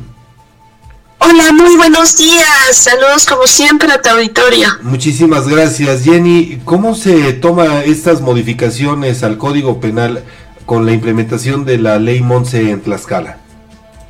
Sí, eh, bueno, primero pues resaltar el tema, es una propuesta que lleva eh, un diputado, este, el diputado Cambrón, que bueno, pues lleva esta situación que tiene que ver con el tema de los feminicidios. Ah, hay muchas cosas que de repente hay detrás de estas, eh, de estas excesivas hoy y sobre todo que han incrementado en el estado de Tlaxcala.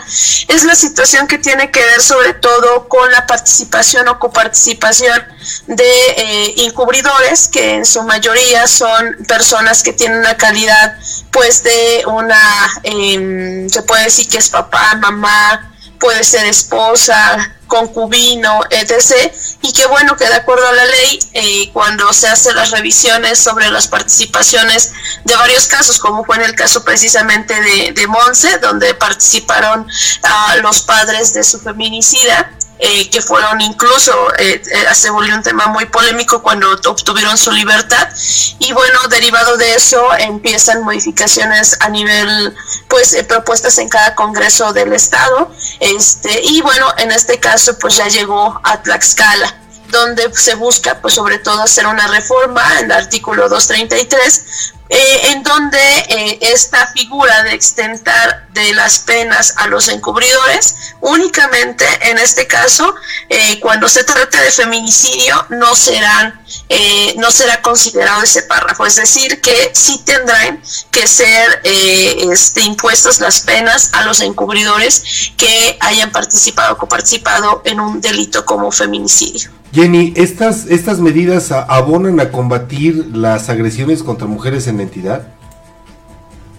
Mira, eh, yo creo que la situación que se está viviendo en el país de manera general de la violencia de género, uh, debieran ayudar, pero la verdad es que si esto no se vuelve a este un ejemplo hoy sobre todo en materia de cualquier tipo de violencia de género o la violencia de manera general que estamos viviendo en el país pero sobre todo en el estado si no la autoridad ejerce lo que debe de ser conforme a derecho erradicando todo tipo de violencia empezando por no llevar agresores al poder no colocar ni permitir servidores públicos que realicen actos de violencia si esto no ocurre desde las esferas internas, pues obviamente esto no ayuda. Sin embargo, eh, el, la modificación ayuda en el sentido de la lucha que tenemos o que se tienen las familias, como el caso de Don Efren, que precisamente tiene que ver mucho con esta reforma que también es uno de el principal activista que, que impulsa también y que habla acerca de la necesidad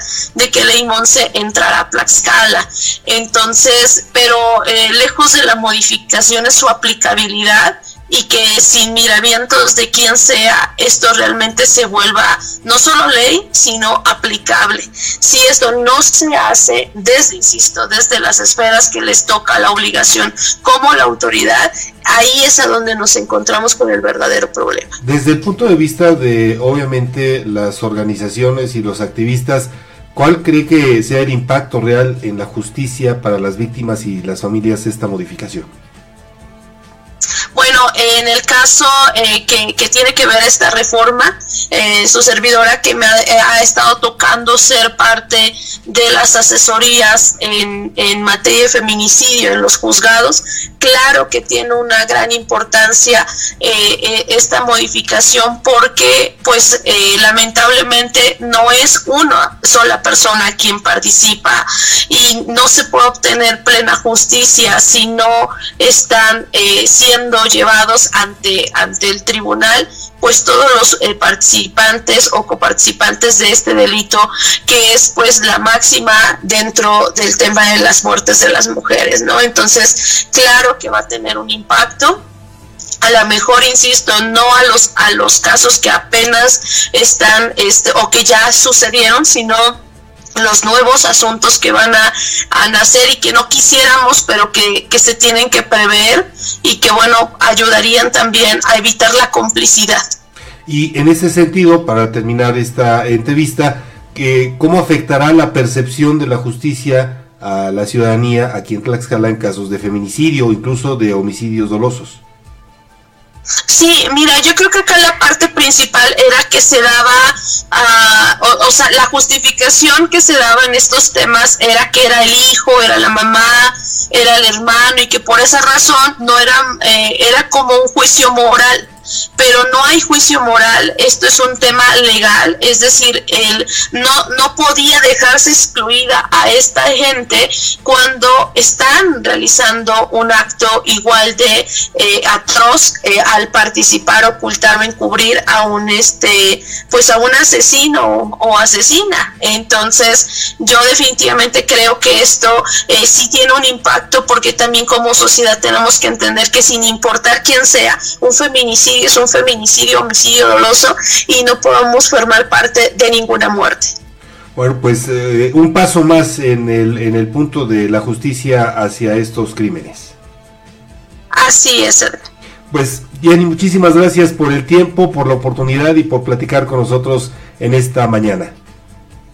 Muchísimas gracias, buenos días y excelente día. Estamos en contacto. Muchas gracias, Jenny Charles Carlos, activista tlaxcalteca. Bueno, pues continuamos con más aquí en Objetivo AM, Fabián. ¿Vamos a la pausa o...? Eh, no, vamos con la siguiente nota, si este nos lo permites. Esta, que por cierto, Fabián, es, creo yo, una nota muy, muy importante, porque especialistas del Instituto Nacional de Antropología e Historia llevaron a cabo la exploración de una tumba de tradición mixteco-zapoteca que permaneció intacta por más de 1500 años resguardando los secretos de un rito de culto a los ancestros celebrado presumiblemente por un linaje de comerciantes guerreros. Por siglos el contexto funerario permaneció oculto bajo una de las calles del primer cuadro de la localidad, hasta que al realizar los trabajos de urbanización el equipo del ayuntamiento lo encontró, dio aviso al centro INA Puebla, el cual comisionó un equipo de arqueología y antropología física en el lugar desde la última semana de septiembre de 2023. El grupo de especialistas es coordinado por el arqueólogo Alberto Díez Barroso eh, Repiso, quien refiere que el pueblo de San Juan Izcaquixtla, ubicado sobre una loma que domina un valle, se levantó sobre un impresionante sitio arqueológico y el mayor de los montículos o teteles, como suele llamarle la gente de la Mixteca Baja, se localizaba en lo que ahora es el centro de la cabecera municipal. Aún siguen los hallazgos cuando se efectúan excavaciones, construcciones u obras de infraestructura. En abril de 2004 se registró la tumba 1 formada por tres cámaras y una pintura mural extraordinaria y hace una década, en septiembre de 2013, se ubicó una más en una calle lateral al mercado municipal. Con la tumba recién descubierta, serían ya tres los complejos funerarios encontrados en el corazón de San Juan Ixcaquixtla.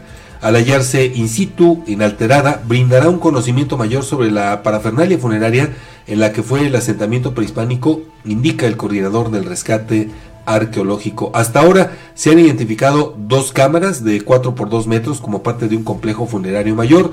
Las mismas contenían tres entierros con los restos óseos, óseos de al menos 20 individuos.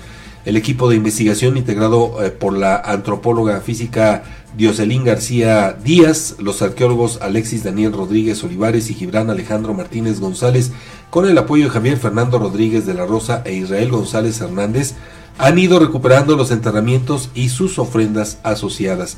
Entre otros materiales, estos depósitos rituales estaban integrados por 150 vasijas cerámicas, un hueso humano, posiblemente parte de una tibia, tallado y esgrafiado, un hacha votiva y tres yugos de tradición mesoamericana encontrados en la segunda cámara mortuoria, ubicada al noroeste de la principal.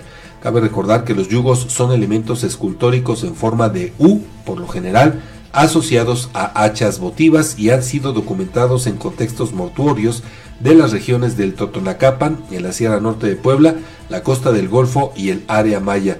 Al respecto, Alberto Díez Barroso señaló que a juzgar por la forma y decoración de la tradición de las vajillas cerámicas, el contexto funerario corresponde al periodo clásico mesoamericano, es decir, entre 100 y 650 años después de Cristo, resaltando que los entierros forman parte de una tradición mortuoria en la cual se creaban espacios para la disposición de múltiples individuos, los cuales posiblemente formaban parte de algún linaje de comerciantes guerrero, por lo cual nos encontraríamos ante un ritual de culto a los ancestros una vez que algunas osamentas pertenecen a adultos mayores, Fabián. Pues sin duda un descubrimiento sumamente importante y como lo hemos dicho en otras ocasiones, pues eh, quién sabe cuánto más de historia esté enterrada precisamente, sobre todo en esta parte de nuestro país, ¿no? Sin duda. Vamos a la pausa ahora sí. Por favor. Regresamos con el Sí, comentario sí. de Edgardo Cabrera.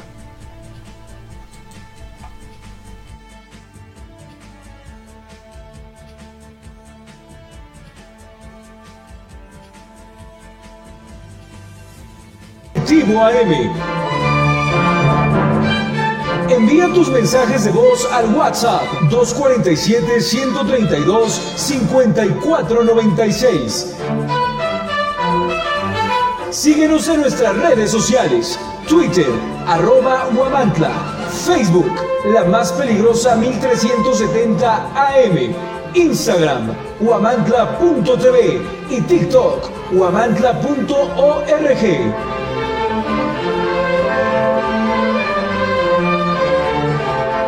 En el Ayuntamiento de Iztacuistla de Mariano Matamoros creemos que las pequeñas acciones pueden cambiar la historia. Es por eso que trabajamos arduamente para brindar servicios eficientes y efectivos que mejoren la calidad de vida de nuestros habitantes. Desde mejoras en infraestructura hasta programas sociales, estamos comprometidos a hacer de Iztacuistla un lugar mejor para vivir. Ixtacuistla, pequeñas acciones que cambian la.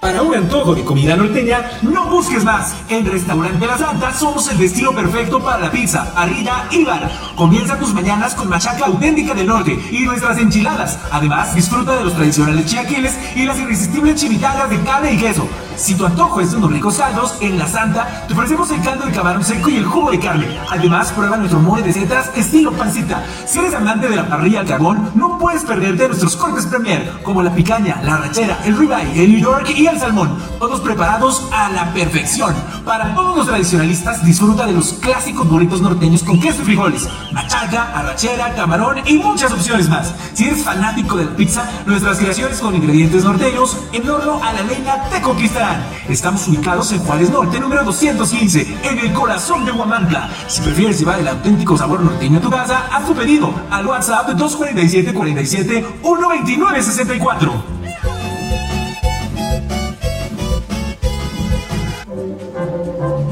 Objetivo AM se transmite a través del 1370 AM, la más peligrosa. Desde el Centro de Información en Juárez Norte número 215, en Huamantla, Tlaxcala. Fueron dos largos años con dos meses en los que la Secretaría de Gobierno naufragó en el triste barco de la nueva historia. Sergio González finalmente se fue y lo hizo por la puerta de atrás y en medio de la tragedia de ingobernabilidad, con 200 manifestaciones a su cuenta, es bien sabido quiénes son los primeros en abandonar las embarcaciones cuando se unen. Pero antes de marcharse, todavía se aventó la última a su cuenta como mal funcionario. Organizó una reunión política en uno de los salones de Palacio de Gobierno. La invitada fue la dirigente del partido Redes Sociales Progresistas, Aurora, Aurora Villera, quien así lo ventiló en Facebook. Y es claro que con solo horas de dejar el cargo, el encuentro no tuvo ninguna operación a favor del gobierno estatal. ¿Qué podía solucionar o gestionar? Sus minutos estaban marcados. Ya será la oposición la que deba documentar el hecho e iniciar un procedimiento por la vía legal, toda vez que el ahora ex servidor público aspira a contender en las elecciones del próximo año. Su sueño guajiro es ser senador. Su triste realidad es que en todas las encuestas de su partido se encuentra en último lugar. Así lo saben en el propio primer círculo de la manda más, por lo que ante la gran posibilidad de no ser candidato por Morena, pues tendrá que buscar otras opciones partidistas, cuatroteístas, aunque el PT lo debe descartar porque lo aborrece. Y mire, en otro asunto y en eso de los cambios y enroques, la salida de Angie de prensa de gobierno fue celebrada. Recibió la única ovación que se le ha escuchado a los funcionarios estatales en torno a uno de sus compañeros. Y es que resulta que salvo Sergio González, a quien favoreció con su campaña boletinera que lo llevó al último lugar en las encuestas, el resto de los miembros del gabinete fueron maltratados. No olvidemos que desde esa oficina, y valiéndose de su brazo ejecutor, ese pasquín de insultos e inventos, se dedicó a montar auténticas campañas de mentadas, apodos, filtraciones de información y chismes. Muchos del COBA. Eso sí, cuando le estalló el suyo, no dudó en desviar recursos para acallar hasta sus plumas afines y ladrillos. Su remoción trató de ser decorosa, que no tenía que ser, porque tiene muchas cuentas que aclarar como la estrepitosa caída de la popularidad de su jefa, también las financieras. Bueno, pues fue la corcholata presidencial quien recomendó a uno de sus operadores de confianza en comunicación, Alfonso Brito, para que revisara la crisis de Tlaxcala. Sí, aunque lo nieguen, tienen una crisis. No olvidemos los escándalos, el más viralizado, el de los héroes patrios equivocados por Homero, que aún sigue celebrando y que sí, derivó en despidos, ya le contaré después. Así fue como llegó al cargo Augusto Ramírez, exdirector de información del gobierno estatal, cuando precisamente Brito fue titular de comunicación en el sexenio de Alfonso Sánchez Amaya. Hasta ahí todo muy bien. Ahora solo resta que el grupo de Sheinbaum pues dé resultados. Ya veremos. Tengo dudas. Por cierto, ya que la virtual candidata presidencial recibió el mando de Morena, sus tentáculos siguen creciendo por todos lados. La llegada de Luis Ramírez a la CEGOP es otro más impulsado desde el Congreso por Marcela González, esposa de Alfonso Sánchez Jr., quien tiene mayores posibilidades de ser candidato al Senado. Recuerden que pueden seguir en Facebook, X, Instagram, TikTok y Spotify como Edgardo Cabrera o Gente TeleX o suscríbase a mi canal YouTube o si prefieren www.gentetelex.com. Bueno, usted escuchó el comentario de Edgardo Cabrera, director del portal Gente TeleX. Vamos a información de aquí del el Estado le comparto que la gobernadora Lorena Cuellar, junto con la presidenta honorífica del DIF, Mariana Espinosa Los Monteros, dieron banderazo de salida al primer cargamento de ayuda humanitaria de 30 toneladas para los afectados por el huracán Otis en Guerrero. La mandataria estatal marcó el inicio de la ruta de ayuda hacia el Estado que fue afectado por el huracán, en la que se incluye personal del DIF que brindará apoyo a las personas afectadas por el ciclón. Por tanto, les agradeció su espíritu de servicio y voluntad. Cuellar Cisneros explicó que la necesidad es mucha y que no está claro hasta cuándo tendrá que durar la campaña de ayuda. Por eso, los centros de acopio seguirán activos tanto en el DIF estatal como en las dependencias para seguir enviando ayuda a Guerrero. También dio el banderazo de salida al grupo multidisciplinario del DIF que se unió a la caravana de ayuda del Sistema Nacional y la unidad móvil de salud para reforzar la ayuda en Guerrero. En más información relacionada eh, con Tlaxcala y Guerrero, el sector salud de la entidad recibió a tres menores de edad y dos adultos provenientes de Guerrero para brindarles atención médica tras la contingencia que dejó el huracán Otis en esa entidad. El martes 31 de octubre, un helicóptero trasladó al Hospital General de Guerrero a la entidad tlaxcalteca a un hombre de 44 años de edad con diabetes mellitus y se le otorgó atención médica en el Hospital IMSS Bienestar de Tlaxcala, Anselmo Cervantes Hernández. El segundo paciente es un menor de tres meses de edad con diagnóstico médico de neumonía que fue trasladado vía aérea para ser atendido por personal especializado. También se recibió a un niño de 11 años de edad que llegó al hospital infantil vía terrestre para recibir atención oncológica y que continúe con su tratamiento debido al diagnóstico de leucemia que presenta. El miércoles 1 de noviembre, un menor de dos meses de edad junto con su madre viajaron en helicóptero y arribaron al hospital infantil. Y por último, una mujer de 36 años de edad que sufrió descompensación causada por diabetes fue trasladada también en helicóptero, el cual aterrizó en el campo de fútbol del Tecnológico Nacional de México, Campus Apizaco, y posteriormente personal del Centro Regulador de Urgencias Médicas la llevó al Hospital IMSS Bienestar de Zompantepec. La suma de esfuerzos ha permitido apoyar a la población guerrerense ante las afectaciones que causó el fenómeno meteorológico, pues del 29 de octubre al 1 de noviembre de este año, el helicóptero Bell 407 Malinche ha realizado cuatro traslados aéreos a diversos hospitales de la zona centro del país. Dos han sido a nosocomios de Tlaxcala, IMSS Bienestar de Tlaxcala y Zompantepec, uno al Hospital General Rubén Leñero de la Ciudad de México y otro al Hospital del vecino Estado de Puebla.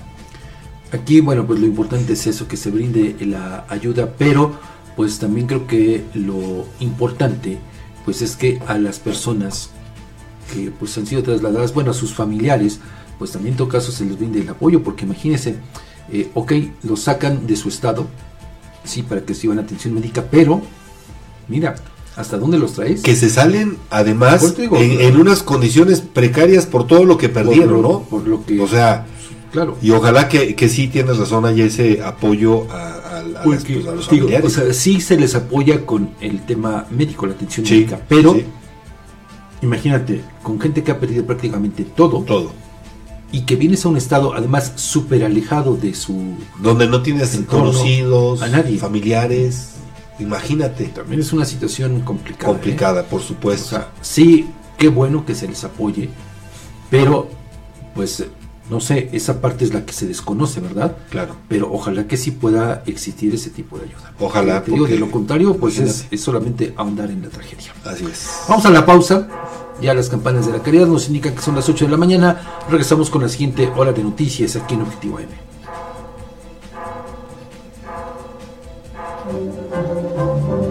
Las denuncias ciudadanas tienen voz en Objetivo AM. Envía tus mensajes de voz al WhatsApp 247-132-5496. Síguenos en nuestras redes sociales. Twitter, arroba Huamantla. Facebook, la más peligrosa 1370 AM.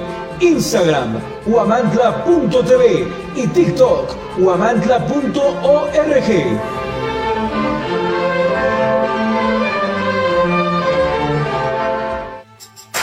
En Macropay Guamantla te consentimos con un fabuloso regalo. Escucha esto, te regalamos un cupón de 600 pesos de descuento en el enganche de tu nuevo celular a crédito. Y eso no es todo. Para mantener tu dispositivo seguro te ofrecemos fundas al 2x1. Sí, 2 por el precio de uno. Además, si estás buscando un smartwatch, te tenemos cubierto con un increíble 40% de descuento.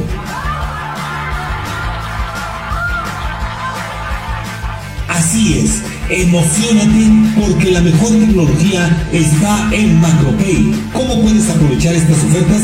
Muy fácil, solo contáctanos al 221-344-5645. Estamos ubicados a un costado de Chedraui y recuerda traer tu INE y correo. Macropay Guamantla, tu destino para la mejor tecnología. Encuéntranos en Allende Norte 603. Macropay Guamantla, la peligrosa.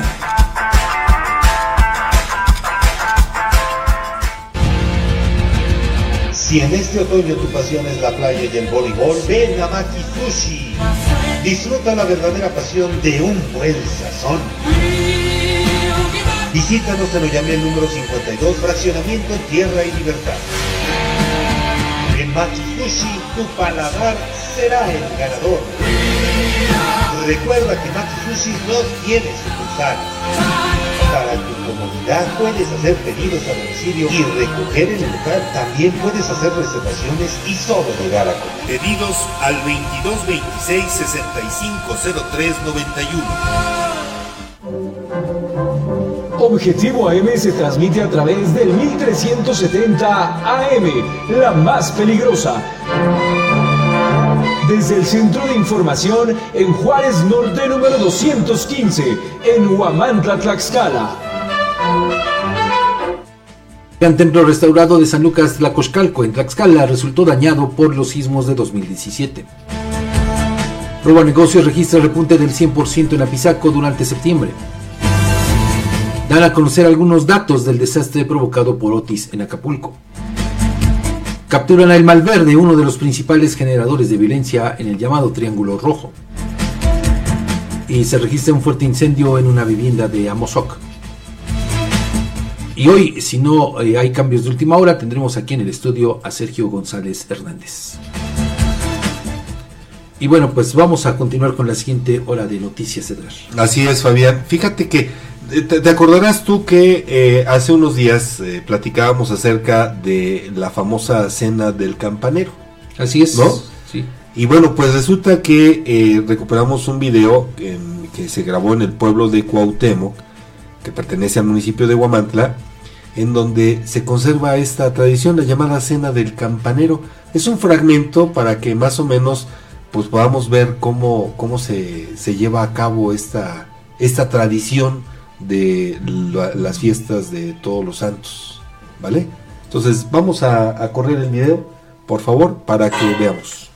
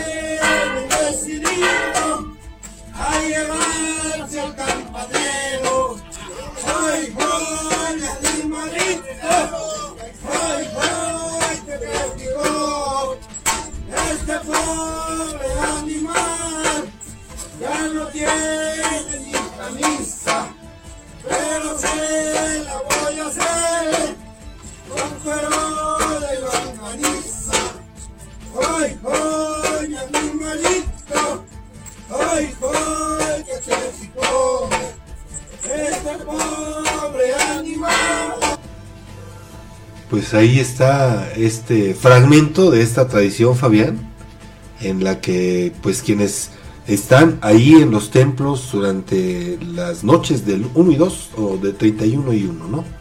De- No, más bien es del 1 al 2. ¿Del 1 al 2? Del 1 al 2, sí. Bueno, pues ahí está, algo que difícilmente llegamos a, a ver, a vivir, sobre todo porque ya en muchos puntos todo esto, lo referíamos también recientemente, se va olvidando, vamos dejando de, de lado estas, estas tradiciones, Fabián.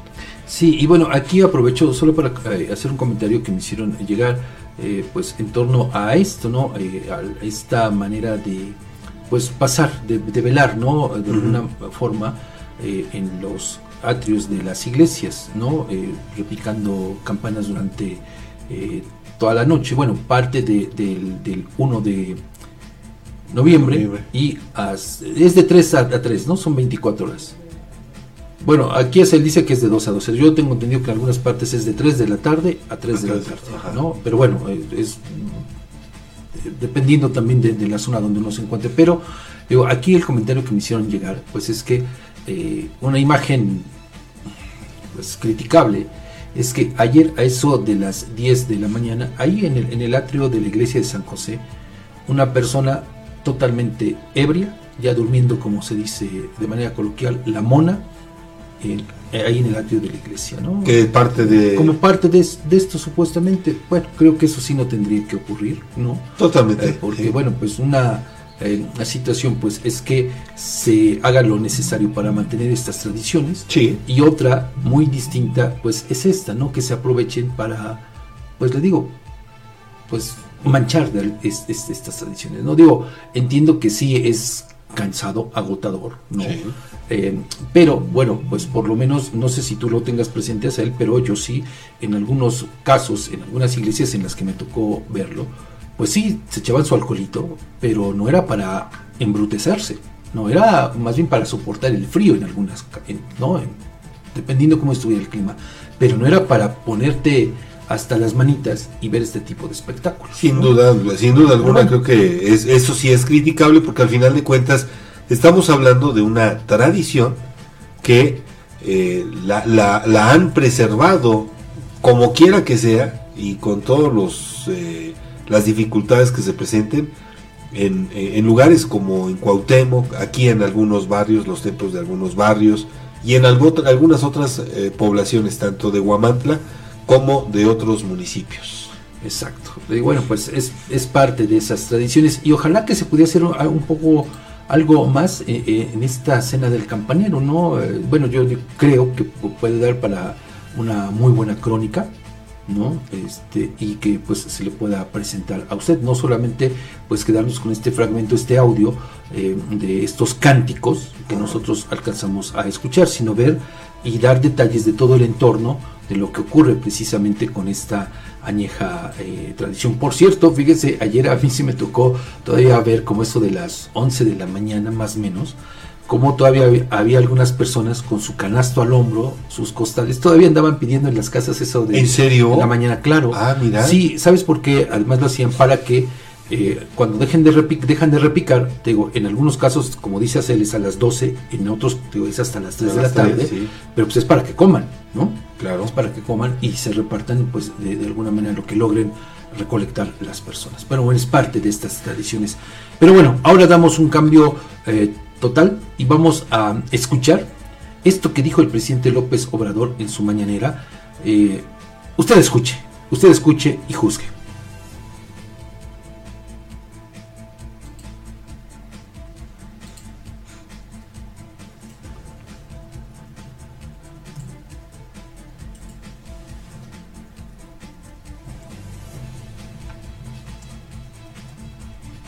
Yo nací así y así me voy a morir.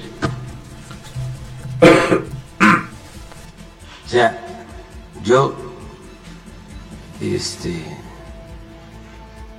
no estoy de acuerdo con que el gobierno ayude a la gente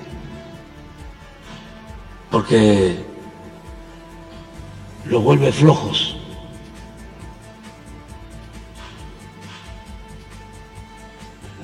No trabajan. Si son pobres es porque no trabajan. Pero hay muchísima gente así.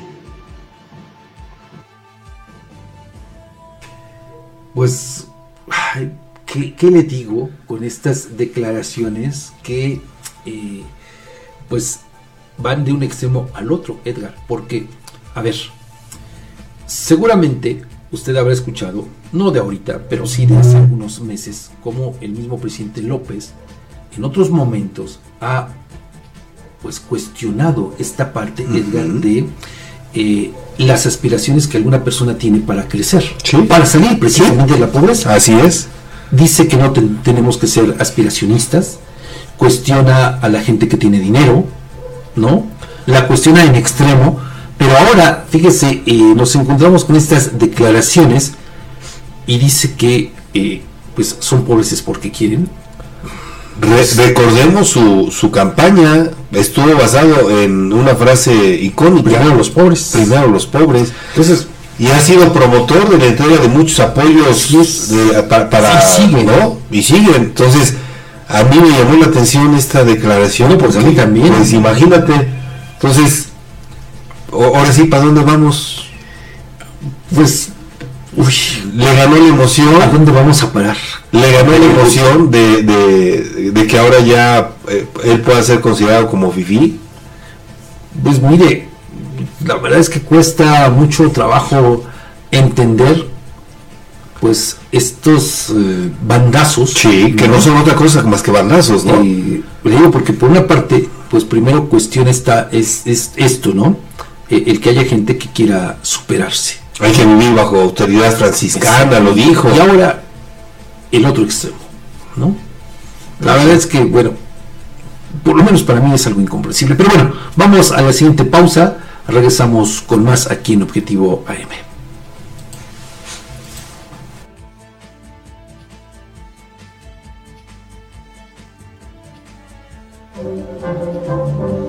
Las denuncias ciudadanas tienen voz en Objetivo AM. Envía tus mensajes de voz al WhatsApp 247-132-5496. Síguenos en nuestras redes sociales. Twitter, arroba Huamantla. Facebook, la más peligrosa 1370 AM. Instagram, huamantla.tv y TikTok, huamantla.org.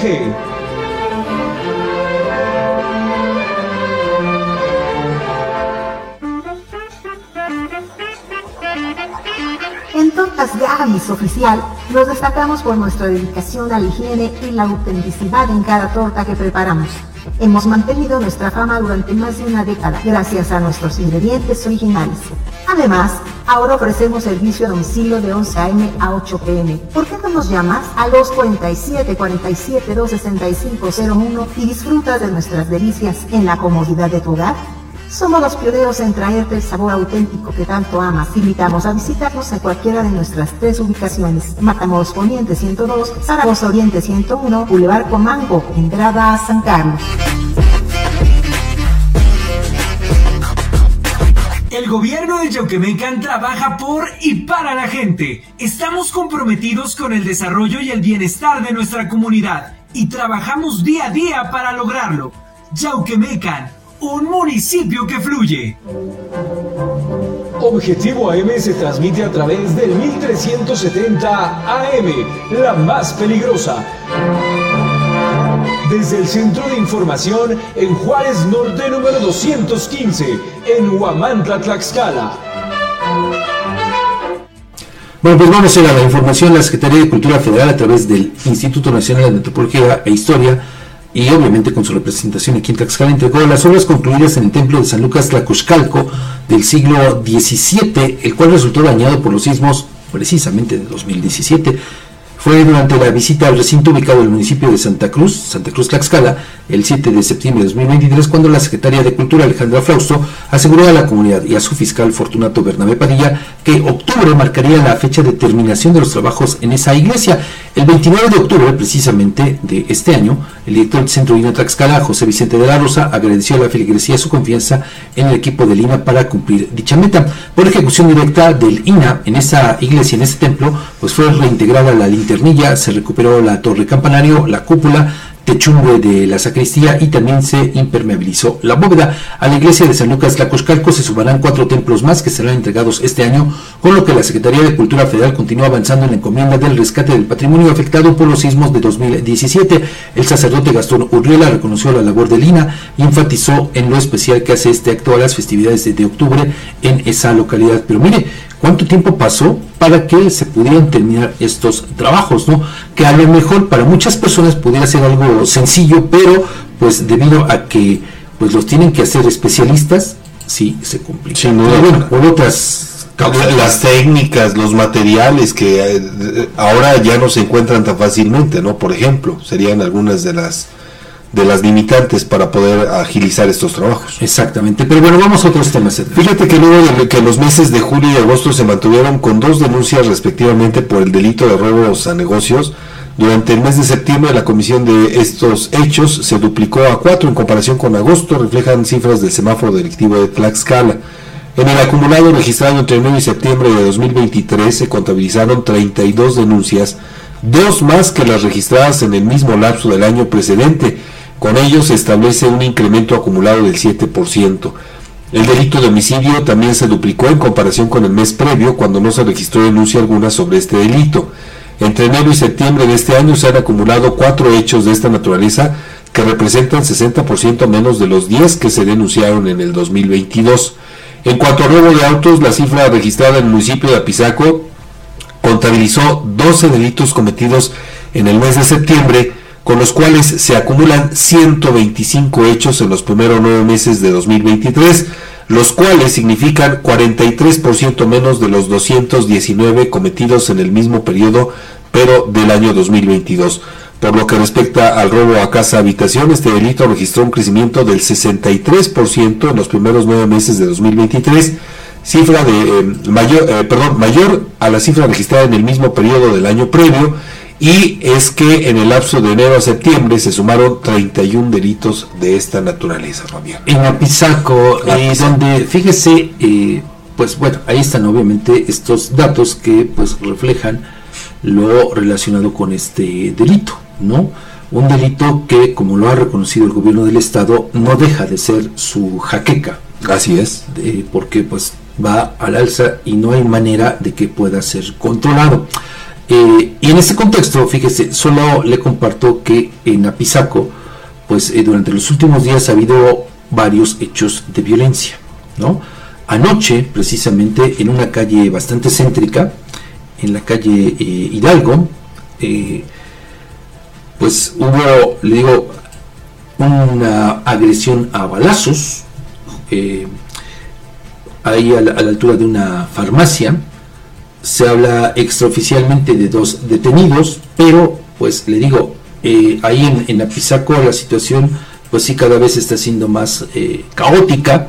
Y, y lo grave del tema, Edgar, pues es que el presidente municipal, Pablo Vadillo, pues anda más eh, involucrado, lo mismo que el resto de los integrantes del ayuntamiento, más eh, involucrado, más preocupado y ocupado desde luego en la fiesta, en la chorcha, que en atender los problemas que enfrenta este municipio. Que mira, nada más no han sido pocos y que además, pues tiro por, por día prácticamente, porque un día sí y el otro también vemos cualquier tipo de actos delictivos que Sí. obviamente tienen a la población, pues eh, En vilo, sí, sin duda alguna, preocupados porque no cesan y ya no saben a qué hora ni en dónde. O sea, al- a- a- puede ser en el día, porque ya incluso ni en la noche. Sí, ¿eh? no, bueno, a- ayer fue en la noche, pero tampoco era tan tarde, ¿no? Todavía, desde luego que había eh, movimiento allá en, le digo, en esta calle de Apizaco, calle céntrica, y pues eh, se da este nuevo eh, ataque. Nada más. pues le digo, parece que a Pablo Vadillo pues no le importa nada, y bueno, aquí lo grave pues es que él a través de, eh, pues, pagar inserciones en algunas revistas que pues solamente en su casa conocen, pues se vende como el mejor presidente municipal que ha tenido en toda la historia Apizaco, y Ay, como el ¿dónde mejor presidente municipal de el mejor de todo el estado y pues también presume que mm, el tema de la seguridad es en lo mejor que ha dado resultados Pablo bueno, más. los resultados ahí están. La mejor opinión es obviamente de la sociedad que vive allá en Apizaco, Edgar. Como dice el dicho, manda muchos. Pues sí, Porque pues, cualquiera de los alcaldes es el mejor que ha tenido en la historia de cada uno de sus respectivos municipios. Han hecho cosas extraordinarias, obras al por mayor. Digo, no, no las hemos visto, obras significativas, ni en Apizaco, ni en Tlaxcala, ni en Chautempa, ni en Huamantla, en ningún municipio, ¿eh? Digo, al final de cuentas han hecho lo que es menester de una administración municipal. Y pues en muchos casos solo acciones cosméticas. Así es, en muchos casos. Pero no hay, eh, pues así, grandes obras que tú digas, pues que No las hay. marquen alguna eh, administración, ¿no? Y en el caso de Apizaco, pues fíjese, desafortunadamente para quienes viven allá eh, y para quienes de alguna manera también tenemos la, la necesidad de ir por esos lares, pues el tema de los baches sigue Además. latente. Bueno, de verdad no, no sabe usted qué cantidad de baches hay allá en, en Apizaco. Con, to- con todo y que el presidente municipal en sus redes sociales anda promoviendo su esperancita, que es esta Así máquina es. bacheadora y que ya estuvo en tal calle, en tal colonia, pero pues siguen los baches, Fabián. Digo, no sé, o son muchos los que existen, o es poco el trabajo que realiza, o tapan unos y se destapan otros, ¿qué pasa? Sí, no sé. digo, no, no, no quiero creer que ocurra lo que ocurrió en algún momento con cierto personaje eh, también que fue presidente municipal y que, pues, eh, fíjese, él decía, bueno, gente que supuestamente lo vio, eran otros tiempos, todavía no, no estábamos tan metidos en el manejo de las redes sociales, todavía Sí. no estábamos pues tan dados a utilizar el teléfono celular para pues utilizarlo y dejar evidencia en video o en fotografía. Pero le digo, con este personaje folclórico a más no poder de Apizaco, pues dicen que en algunas ocasiones lo veían el- por las noches con alma en pena, con pala al hombro, pala y pico, haciendo baches para que al día siguiente, muy de mañana, saliera a taparlos. Bueno, es lo que dice, es lo que cuenta la leyenda urbana, ¿no? Más propia, pues, pre- precisamente como de esta temporada de muertos, ¿no? Así es. digo, es lo que dice, ¿no? Que, que este presidente acostumbraba a hacer, le digo, para, pues, justificar el trabajo y que se viera que efectivamente estaba preocupado y ocupado para quitarle el mote eh, a Pisaco, pues ese, bueno, más que el mote, ¿no? Eh, pues esta frase de que a Pisaco te recibe con los baches abiertos, los ¿no? baches. Pero bueno, tenemos más. Sí, por supuesto. Fíjate, Fabián, ahora les vamos a dar a conocer pues el posicionamiento que hace la Unión de Periodistas de Un Tlaxcala. posicionamiento que surgió bastante tarde, Muy muchísimas horas después, ¿no? Sí, y que emitió, donde dice, pero a mí me llamó la atención, expresa su profundo pesar ante los actos delictivos que tuvieron lugar en la residencia de periodistas. Yo creo que debió haber condenado, más que eh, externar su presunto pesar, ¿no? Bueno, eso es mi, mi punto de vista. Y es que, bueno, a través de Pablo Morales, presidente de la UPED, pues se instó a la Procuraduría General de Justicia a llevar a cabo una investigación oportuna y minuciosa de estos lamentables sucesos. Creo que más bien cabría la exigencia, claro, porque ya, ya lo dijimos hace un, hace un momento, se trata de una de las libertades elementales de, de- de cualquier ser humano y, y no se puede dejar pasar así como que para pedirle, pues a ver si quiere usted, señora procuradora, investiguele, ¿no? No, es una exigencia, un reclamo, sobre todo por los datos que diste, más de mil, sí fueron más de mil, los periodistas muertos, 1.300 periodistas muertos en los últimos años. Fíjate nada más, o sea, y todavía que sigamos viendo este tipo de ataques, de agresiones, de amenazas, pues eh, es, es algo que atenta contra una, una profesión que se encarga de criticar al poder para que la sociedad en su conjunto tenga mayor y mejor justicia, para que sea atendida, escuchada, para que tenga la atención que se merece Fabián. No se trata de un capricho de que, ah, pues me caes mal y ahora te voy a criticar. No, es una cuestión colectiva. Es, es ahí donde radica la importancia. Bueno, pues eh, destacó Pablo Morales que a pesar de que Rafael Loret de Mola no está afiliado a la, a la al final de cuentas, por ser eh, un periodista, pues le otorga el derecho a recibir el pleno respaldo y apoyo de la Unión en esta muy difícil situación, Fabián. Sí, y bueno, aquí eh, fuera del aire platicaba con Edgar que, pues, eh, si no tengo mal el dato, Rafael Loret de Mola, pues ya tendría eh, viviendo aquí en la entidad, pues unos cinco años más o menos. Sí. si se cumple este eh, número de años, pues entonces ya sería tlaxcalteca, de Así acuerdo con lo que prevé la Constitución. Sí. No, bueno, ese dato todavía está ahí volando, pero bueno, eh, porque muchas personas decían, bueno, pues, ¿por qué se está eh, interviniendo, sacando la cara por una persona que ni siquiera es de Tlaxcala, ¿no?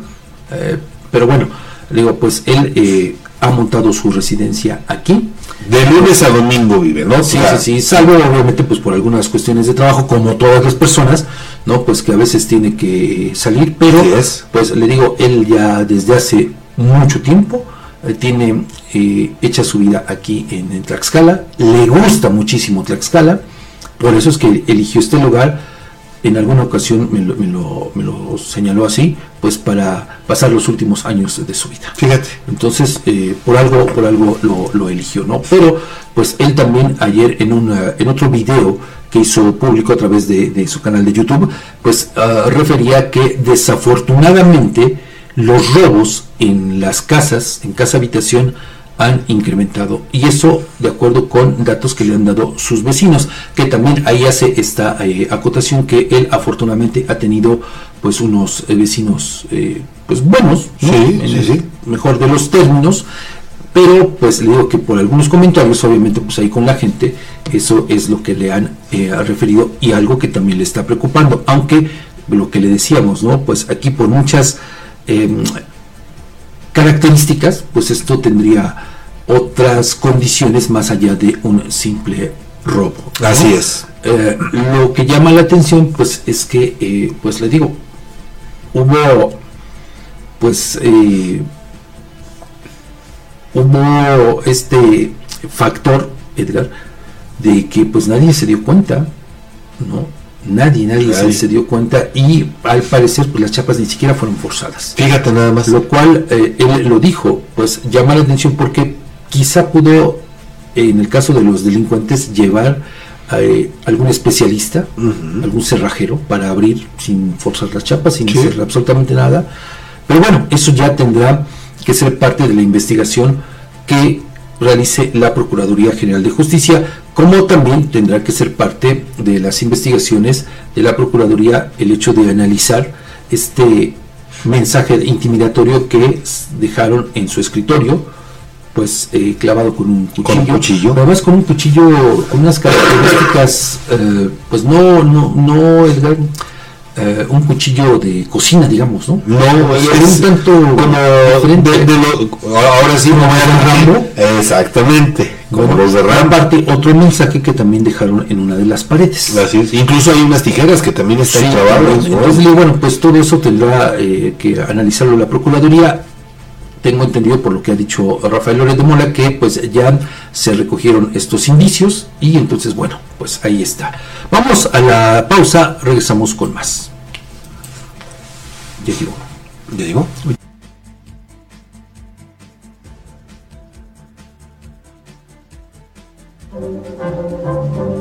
Las denuncias ciudadanas tienen voz en Objetivo AM.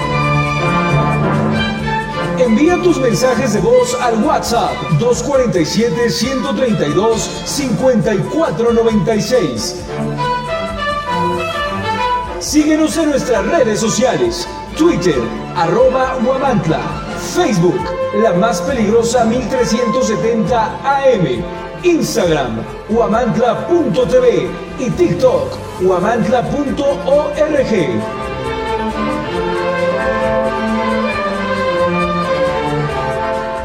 Descubre el Instituto Amado Nervo. Te ofrece educación de calidad con más de 77 años de experiencia formando corazones y mentes. Desde 1947, nuestra misión ha sido promover los principios de una verdadera humanidad a la luz del Evangelio. En el Instituto Amado Nervo ofrecemos niveles educativos de primaria, secundaria y preparatoria en el turno vespertino, con una educación integral y de excelencia. Contamos con talleres para el desarrollo de sus habilidades y pasiones, desde fútbol, oratoria y declamación, hasta voleibol, música y teatro. Nuestros niveles educativos están incorporados a la CEPE, garantizando una educación avalada por las autoridades. Visítanos en calle Guerrero Norte, número 124, Colonia Centro, en Huamantla, Tlaxcala, o contáctanos al 247 47 204 72. Labor Omnia Visit, porque el trabajo todo lo vence. Instituto Amado Nervo. En Alzayanca estamos escribiendo una nueva historia.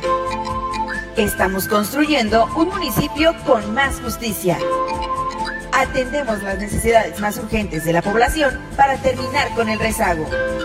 El gobierno municipal de Alzayanca 2021-2024 busca cercanía con la población para atender con oportunidad, calidad y calidez a los habitantes del municipio. Esa es la historia.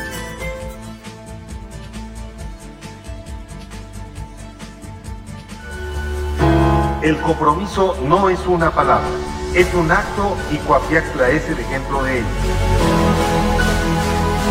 Día con día escribimos una nueva historia donde el protagonista eres tú, donde tus necesidades son las nuestras. Y cada día trabajamos para cumplirlas porque con Coapiaxtla unidos avanzamos. Gobierno de Coapiaxtla 2021-2024.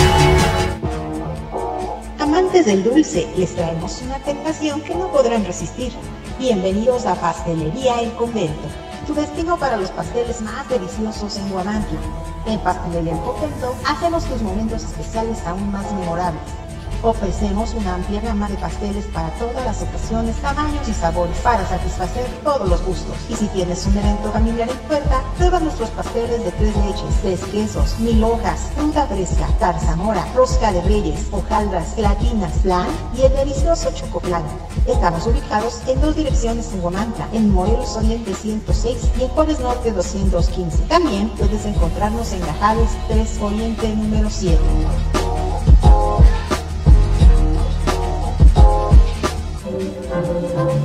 Objetivo AM se transmite a través del 1370 AM, la más peligrosa. Desde el Centro de Información en Juárez Norte número 215, en Huamantla, Tlaxcala.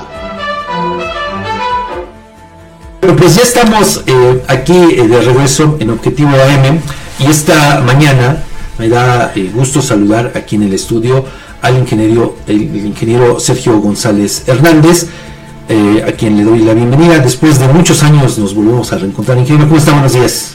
¿Cómo estás, Fabián? Bueno, no creo que no sea que nos volvamos a reencontrar porque nos hemos visto ahí, pero a lo mejor aquí eh, de manera directa, eh, sobre todo con este trayectoria que tú tienes en los medios, pues a lo mejor sí, ya tenía rato que no nos habíamos saludado, pero permíteme saludarte antes que nada y saludar también a tu auditorio aquí de Huamantla, de la peligrosa. Así es, la más peligrosa. Muy bien, en este programa Objetivo AM.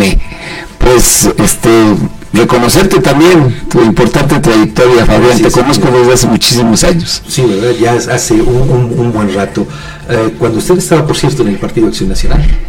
Sí, un partido que desafortunadamente, desafortunadamente pues perdió el rumbo, ya no hubo realmente un objetivo, ahora sí, haciendo alusión a tu programa social, unas causas que motivaran estar en él, eh, no fue el mismo PAN que yo conocí allá en 1995, al que después se empezó a pues a desdibujar por el tema de que pues el poder es muy peligroso y terminó siendo un partido de una solamente de luchas intestinas. Y en 1916 en diciembre de 1916 no, perdón, 2016, 2016, yo firmé mi renuncia al partido precisamente por ya no, por encontrar ya un partido vacío, sin causas del orden social. Por eso es que lo deja. Yo lo dejo, no lo dejo por ningún capricho que algo porque lo- fue en diciembre precisamente del 2016, no había ni proceso electoral, ni había este eh, ningún este, proceso interno, nada. Simplemente creo que fue una decisión personal y ahí hay un testimonio eh, de la exposición de motivos que yo tuve para en su momento Oye, eh, dejar el pero, partido. pero sí un eh, cambio diametral, ¿no?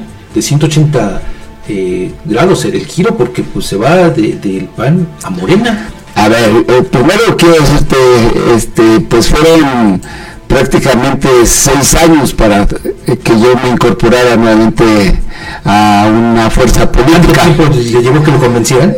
Mira, yo creo que yo me sumé más que nada al proyecto de la licenciada Lorena Cuellar Cisneros en el 2016.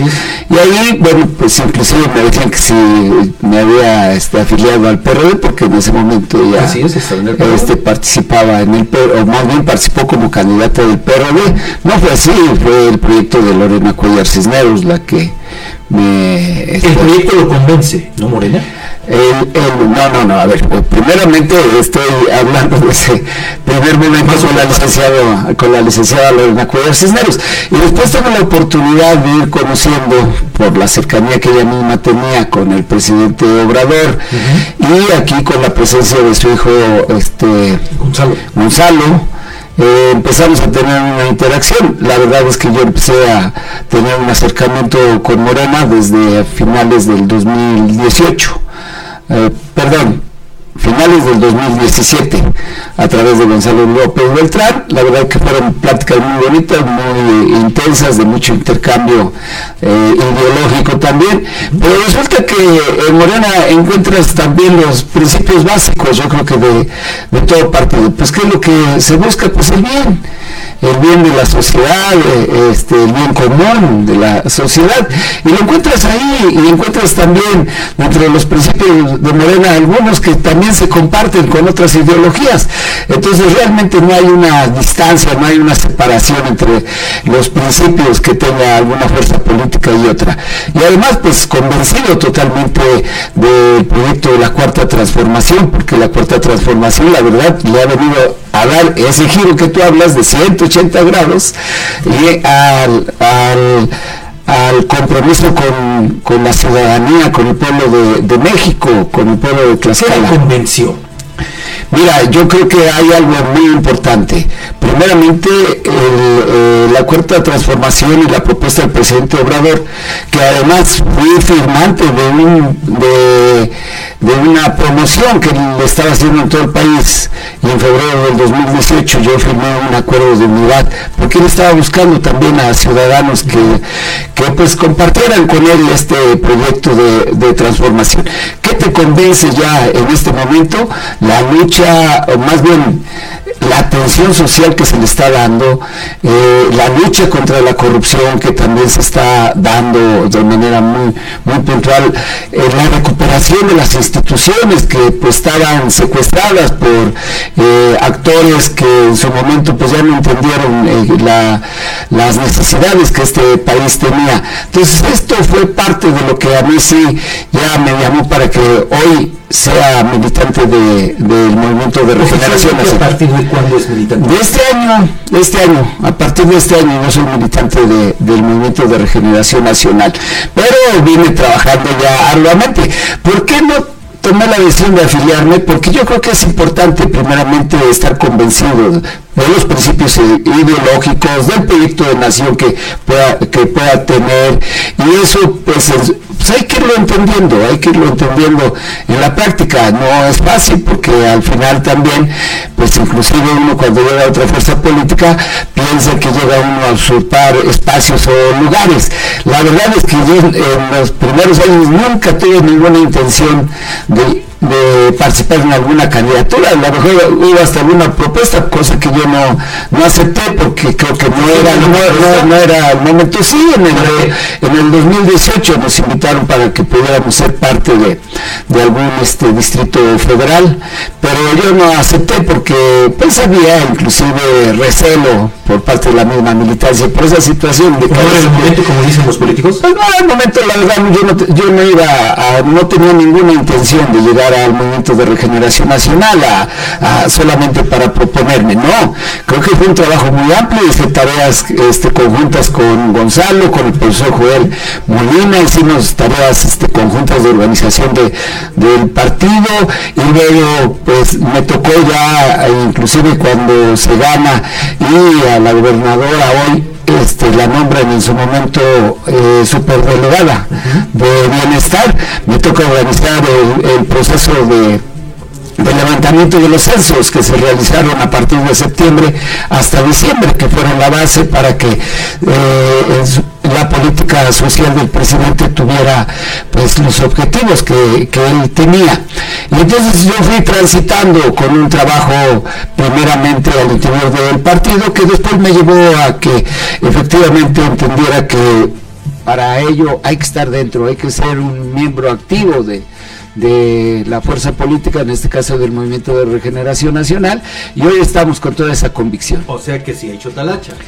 La hemos hecho, tenemos, te vuelvo a repetir, desde el 2017 ya una cercanía con, con el movimiento y pues hemos venido avanzando. Creo que hoy la gente de, del movimiento, los fundadores, la, gente que en su momento pues llegó desde hace muchos años, pues hoy también ya hay una aceptación a Sergio González porque ha sido una ardua tarea de participación y sobre todo colaborando en todas las tareas de organización y, sobre todo de preparación en los diferentes procesos electorales. Y llega por segunda ocasión a la Secretaría de Gobierno, un eh, cargo pues que en sí mismo pues conlleva una alta responsabilidad. Sí, sí, la verdad es que pues yo eh, digo, eh, lo que teníamos planteado en el proyecto de la licenciada Lorena Cuellar Cisneros, no era una situación también de encargo, sino de que pues ella tuviera esta oportunidad de encabezar un proyecto de transformación para Tlaxcala. Me hizo la invitación para que fuera parte de su gabinete con esta honrosa designación en su momento para ser secretario de gobierno, cosa que le agradezco muchísimo y que nos dio la oportunidad de trabajar estos dos años, dos meses a su lado, conociendo pues sobre todo a una mujer que está con una vocación de servir a Tlaxcala, siempre buscando el bien del pueblo de Tlaxcala y eso me dio mucho gusto acompañarla durante estos dos años, dos meses. Visto eh, desde varios colegas errores, el papel de Sergio González al frente de la Secretaría de Gobierno no dio los resultados que se esperaban, tomando en cuenta la experiencia que ya traía de haber ocupado este mismo cargo en el gobierno de Cortés. A ver, yo quiero decirte, pues ahorita a mí me gustaría que tú a lo mejor me hicieras un comentario, pero ve al estado de Tlaxcala. Yo veo un estado a lo largo y ancho, al oriente, al poniente, al norte, al sur, trabajando.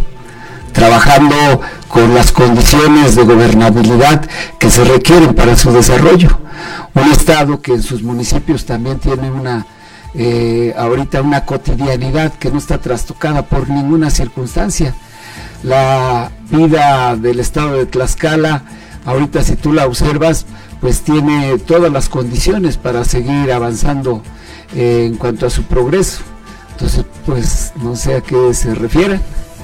Uno de los puntos que más se critica de la gestión de Sergio González a de la Secretaría de Gobierno es el conflicto de Chicotzimpo, un conflicto que inició eh, obviamente después de los resultados de la elección, pero que en el transcurso del tiempo se convirtió ya en un conflicto político-social. Sí, efectivamente nosotros recibimos un conflicto postelectoral que inmediatamente pues atendimos y tuvimos varias mesas de diálogo entre los inconformes y el presidente municipal, pero quiero decirte que el primer momento eh, que nosotros nos eh, atendimos fue que el presidente pudiera tomar protesta. Y eh, es el 31 de, agosto de 2021.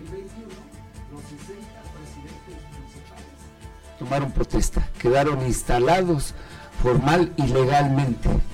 Y de ahí, bueno, pues la inconformidad porque pues estaba planteando inmediatamente una destitución que no correspondía a la Secretaría de Gobierno dar respuesta, sino tendría que ser el Congreso pues eh, quien determinara en función de lo que los mismos pobladores tenían que aportar como parte de, el fundamento o en lo que ellos basaban la, la, petición, cosa que pues ahí a la Secretaría no le correspondía, pero aún así hicimos esfuerzos muy importantes por tratar de encontrar un diálogo, pero se fueron polarizando las, las posiciones porque hubo un conflicto primero familiar que derivó en un suceso lamentable para una persona. Así es. Pero fue un conflicto personal que no tenía nada que ver con el, eh, la protesta o eh, con la inconformidad que ¿Con el origen del conflicto? Con el origen del conflicto. Nada que ver. Nada que ver.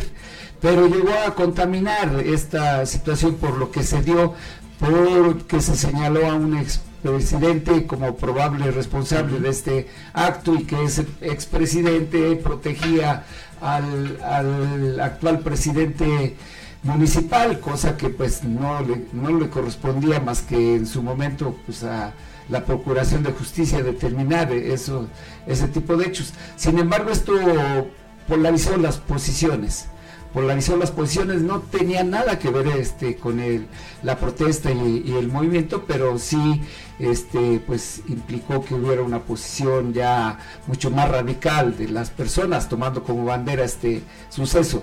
De ahí se derivaron otros hechos con, con un segundo suceso donde alguien una persona perdió la vida en Chicotzingo y eso bueno pues ya tuvo lógicamente que un una implicación en la posición de pues este sector que estaba en contra del presidente, que pues ya impidió cualquier diálogo con, ellos. Sin embargo, siempre estuvimos este, coadyuvando con los mismos pobladores, nunca se rompió el diálogo, ¿eh? quiero decirte, siempre estuvo dialogando, porque pues había circunstancias ahí que había que atender y que el Estado de manera subsidiaria lo tenía que hacer, porque la seguridad pública, por ejemplo, es concurrente.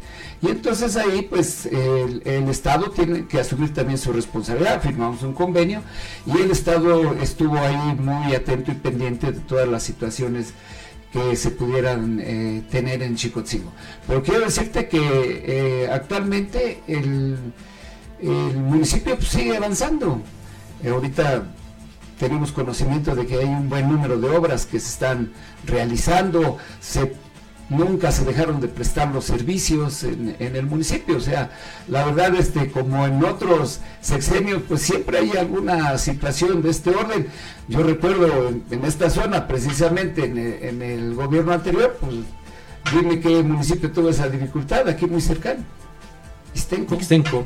Ixtenco y hace años Citlaltepec y hace años Charlosto y cada año pues se dan estos hechos. Lamentablemente pues las posiciones a veces son muy difíciles porque los intereses y no solamente los intereses sino las inconformidades que a veces bueno pues solamente es por no verse derrotados eh, no pensando realmente y no teniendo altura de miras para el progreso y el desarrollo de, de sus municipios pues se fijan estas posiciones pero pues es una situación que al final, te vuelvo a repetir, tampoco tiene unas características de ingobernabilidad. Sí hay un conflicto social, sí lo hay, pero gobernabilidad sí lo hay, porque hay componentes de gobernabilidad y primero es que hay autoridad y hay autoridad, segundo que las actividades no se trastoquen y, y, pues hay actividades en Chicotzingo.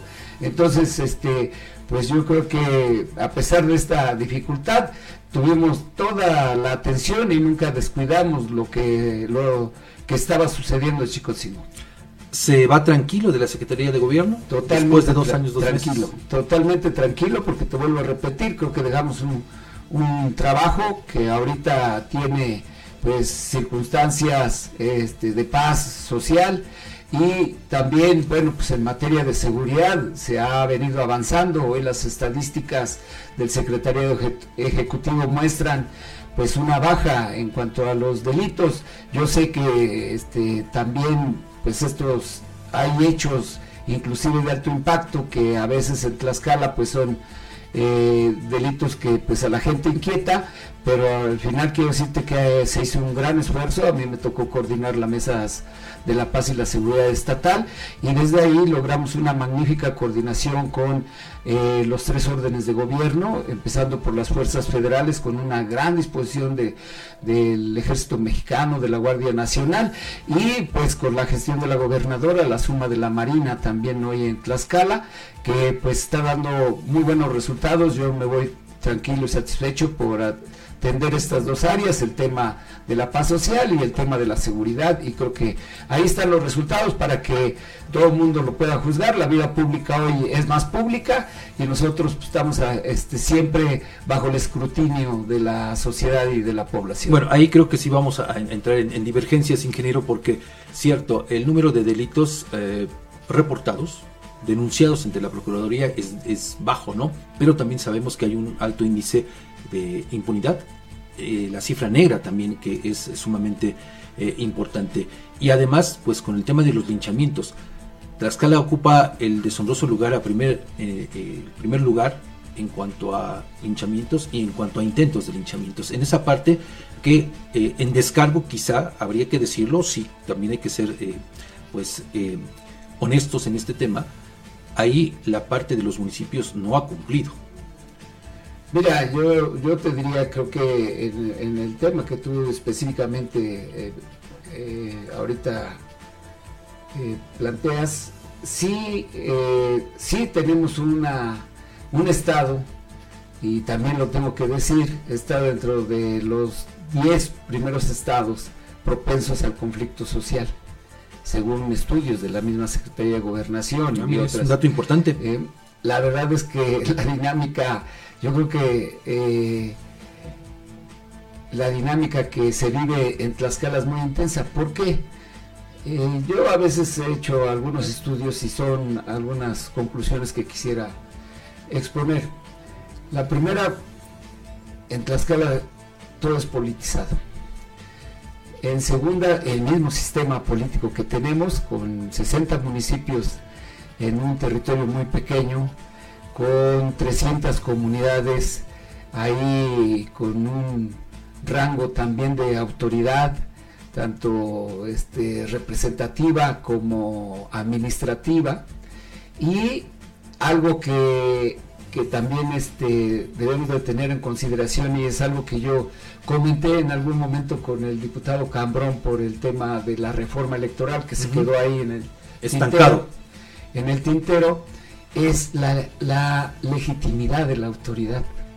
Resulta que eh, en Tlaxcala tenemos en promedio una participación en las elecciones del 65%, es una de las participaciones más altas.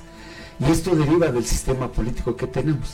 Desde ahí quiero decirte que este, pues esa participación no ha dado para darle legitimidad a las autoridades.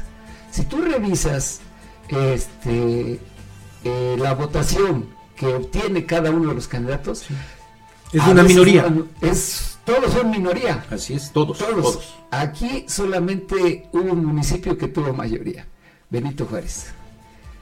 Eh, Pero todos los demás son minorías, pero minorías. Sí, sí, minorías de las minorías, De las minorías. Y si a esto eh, le sumamos que a veces, pues quienes son electos, quienes tienen esa oportunidad de representar al pueblo, no tienen esa comunicación primeramente con la población, porque de entrada tú participas contra 10 candidatos en promedio en tu municipio. Ganas, pues ya tienes 10 enemigos para empezar. Y si no tienes la mano, si no tienes un diálogo con ellos, pues deja siempre sembrado. Se ahí. polarizan. Se, se empieza a tener desde ese momento ahí una posición en contra de las decisiones que tú puedes ir tomando como autoridad.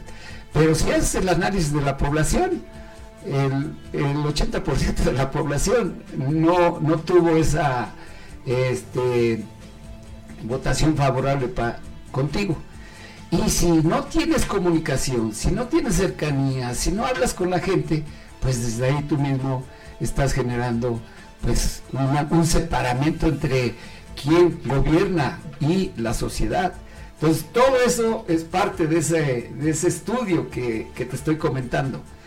Y, y, pues eso es algo que nosotros quisiéramos que se pudiera ir co- corrigiendo. Yo le proponía al diputado que se viera sobre todo cómo darle legitimidad al, más que estar pensando cómo darle fuerza a los partidos, cómo darle legitimidad a la autoridad que sea electa. Quizá pensando en una segunda ronda. Quizá, no sé, hay que buscar mecanismos porque sí hace falta esa parte. Y, en, y en las comunidades ni se diga. Sí, no, no, Hay personas que están electas con 80 votos. Sí, sí, sí, y además ha habido empates, ¿no? Y ha que también empates. esa parte no ha sido atendida por el Congreso, ¿eh? Pues, porque ha habido vacíos. de la Eso es el tema. Pero bueno, hablando precisamente de cuestiones legislativas, Sergio González renuncia a la Secretaría de Gobierno para ir en busca de la candidatura de su partido, de Morena, para el Senado de la República. Así es. ¿Qué lo lleva a tomar esta decisión? Mira, pues yo creo que como todos, este, también en, en lo personal, pero sobre todo en el proyecto de la cuarta transformación, así lo he expresado siempre, eh, el interés que tenemos es servir desde otro espacio. Lo hemos demostrado en cada una de las posiciones que hemos tenido. En cuanto a las representaciones que hemos eh, nosotros pues con mucha honra desempeñado, quiero decirte que lo hemos cumplido a cabalidad. Y hoy, bueno, pues esta posibilidad de tener un espacio en el Senado de la República es con el único fin de seguir coadyuvando y sobre todo apoyando eh, la transformación en Tlaxcala. Creo que son espacios donde también está centrada la, mucha de la vida nacional, porque el Senado es donde está el pacto federal, donde está eh, el corazón de lo que es esta gran nación. Y creo que desde ese espacio uno puede seguir dando eh, un esfuerzo, un servicio para que también eh, podamos nosotros sumar a lo que es el proyecto hoy de la licenciada Lorena Cuellar Cisneros, pero sobre todo un proyecto para que Tlaxcala siga avanzando.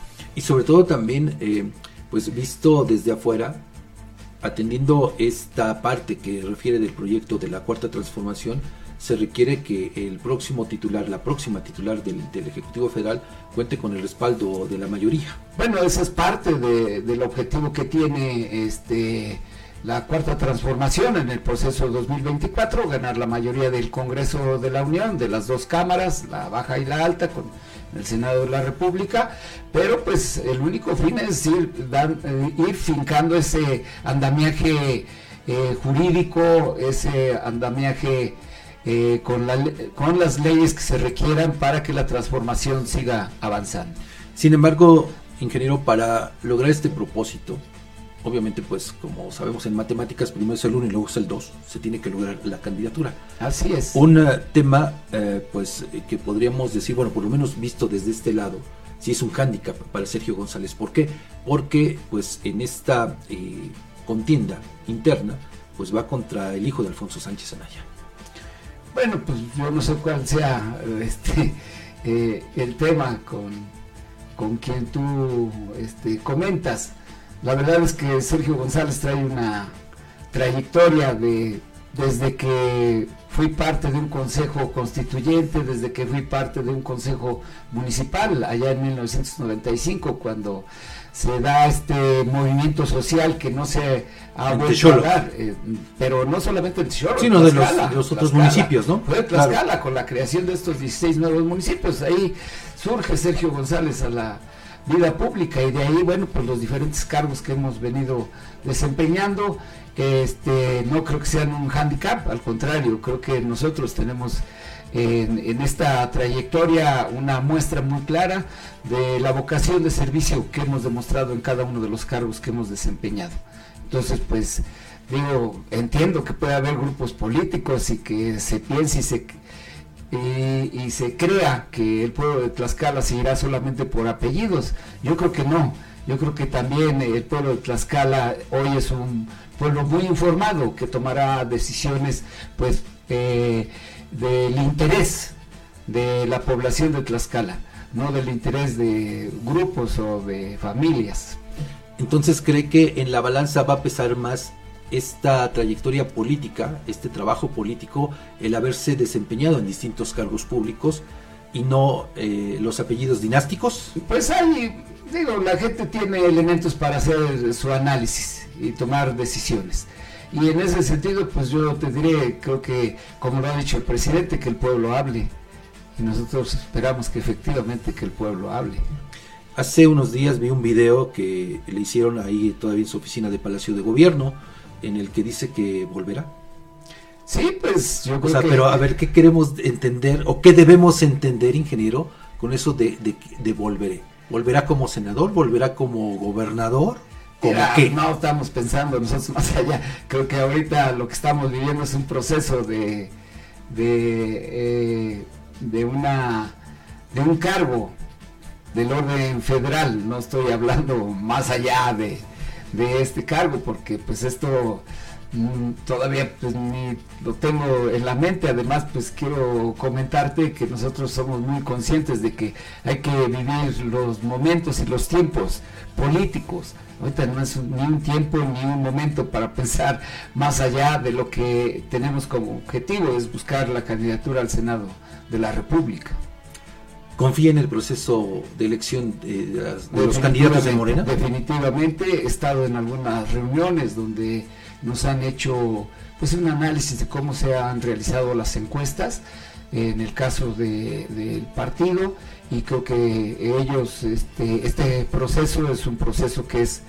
eh, limpio que es un proceso transparente y confiamos en ese proceso totalmente En, esta, en este proceso de, selección de candidatos, bueno, también ha- habría que considerar que usted en el eh, trabajo previo para definir a quien pues eventualmente va a ser candidata a la presidencia de la República, usted no jugó precisamente con ella. ¿Eso pesará?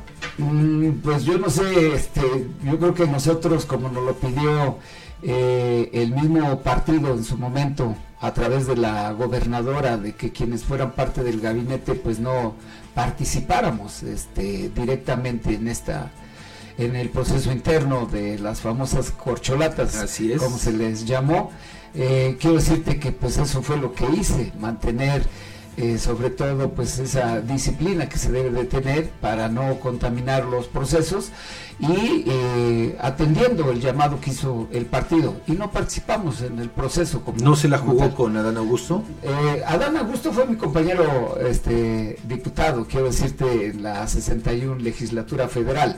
O sea, lo conozco y nos conocemos, efectivamente. Y además, pues era el secretario de Gobernación. Hubo una relación institucional. Cuando él visitó Tlaxcala, pues lógicamente que pues parte de la anfitrionía le correspondía al secretario de Gobierno.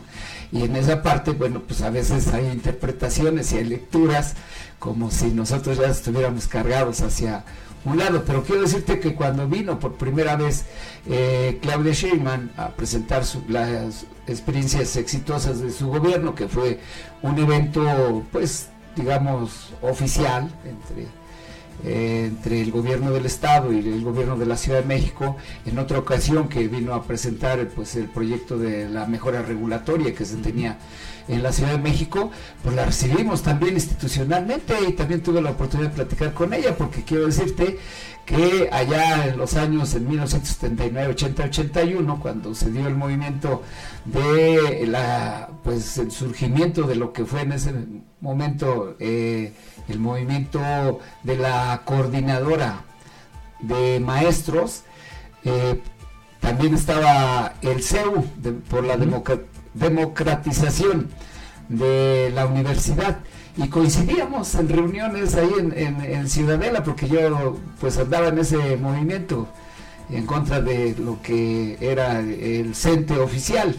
Y eh, de ahí surgió la coordinadora de maestros a nivel nacional. Bueno, pues quiero decirte que pues ahí tuve la oportunidad de conocer eh, a su ex esposo, conocerla a ella, porque llegaban ahí los jóvenes del CEU, Ordori- Ordorica. ¿Y llegaban- Manuel Ordorica? Sí, ahí, ahí llegaban a la ciudadela, ahí nos reuníamos y luego nos reuníamos en la normal superior y pues tuve la oportunidad de compartir con ella esos, esos recuerdos. Entonces nos equivocamos quienes le dimos esa lectura del apoyo a Dan Augusto. Pues yo lo dejo para su análisis, pero ya, ya dije cuáles fueron las circunstancias que yo tuve que vivir. Primeramente, pues la petición que nos hicieron desde, desde el partido y la segunda, bueno, pues como la posición que yo tenía, pues me tocó recibir a uno y a otro. A uno y a otro. Y a otra. Y a otra, más bien. Para cerrar, ingeniero Sergio, eh, también este video al que hago alusión, usted eh, pues aduce que la historia los va a juzgar. Sí. Como a todo. ¿A usted cómo quiere que lo juzgue la, usted- la historia? No, no, pues cómo voy a querer, que- cómo- yo no voy a hacer la. No, en un ejercicio de autocrítica. Bueno, mira, yo por eso mismo uno se pone al juicio de las personas, digo, como no vituperio, pues no lo puedo hacer, o sea, pues imagínate que yo diga quiero que me juzgue bien, pues no, pero ahí estoy. Hoy vuelvo a repetir, creo que todos los días estamos bajo el escrutinio de- de las personas. Y así como uno tiene que aceptar también los errores que uno comete y que vienen muchas veces como señalamientos de la misma sociedad o de los medios de comunicación, de donde vengan, y que nos deben de ayudar para corregir algunas cosas que en su momento pues uno no ve, como el pintor que está pegado a la barda y que llega el de atrás y te dice, oye, pero mira ahí este, te falta eh, ahí se ven los brochazos y tú no los ves porque estás tan cerca. Entonces nosotros siempre hemos estado... ¿No lo ha cegado la política? Mm, Nunca, fíjate, sigo siendo el, mismo personaje, la misma persona sobre todo. No el, el personaje público igual y la persona pues ni se diga, creo que nunca eh, he tenido un cambio en mi forma de ser como persona, como ciudadano también de este estado. Pues ingeniero Sergio, le agradezco mucho que pues eh, se diera este tiempo para platicar con nosotros. Desde luego que hay muchísimos temas por los que eh, todavía pues vale la pena entrevistarlo, pero bueno, ¿qué le parece si hacemos el compromiso de continuar platicando en alguna otra ocasión? Eh, las puertas de aquí de la más peligrosa están abiertas, lo hemos dicho en muchas ocasiones. Lamentablemente, bueno, también se lo tengo que decir y de frente, como siempre han Sí. sido las cosas con usted, que pues en el gobierno pues nos, ten- nos tienen vetados y por eso es que no tenemos la oportunidad de platicar con los personajes eh, de la administración pública. Hoy usted ya no está en la administración pública, pero sí le agradezco que nos diera este tiempo. Mira, Fabián, yo primero agradecerte este, por esta apertura. quiero decirte que este, pues hoy estamos en tiempos eh, de total respeto a la libertad de expresión y en ese sentido pues yo soy también alguien que cree que pues parte de la democracia es estas libertades de las que gozamos.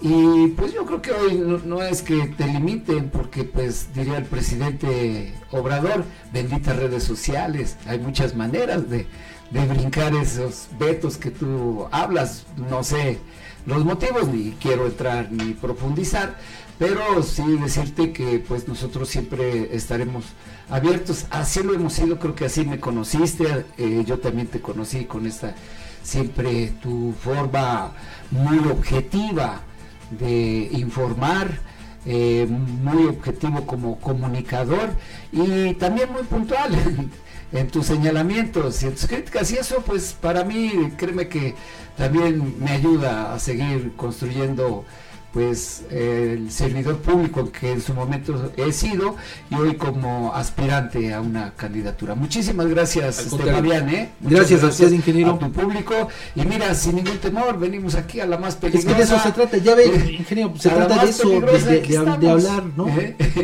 Dicen que, eh, pues, cuando no hay argumentos para debatir y rebatir, lo único que queda es la descalificación. Y decía también el colega y escritor Ricardo Garibay que la crítica no se discute. no se discute, pero sí, sí se debate. Sí se debate. Bueno, pues muchas gracias al ingeniero Sergio González por haber estado hoy con nosotros aquí en La Más Peligrosa. Gracias a usted. Eh, recuerde que tenemos una cita el próximo lunes a partir de las 7 de la mañana. Muy buenos días. Buenos días, Fabián. Las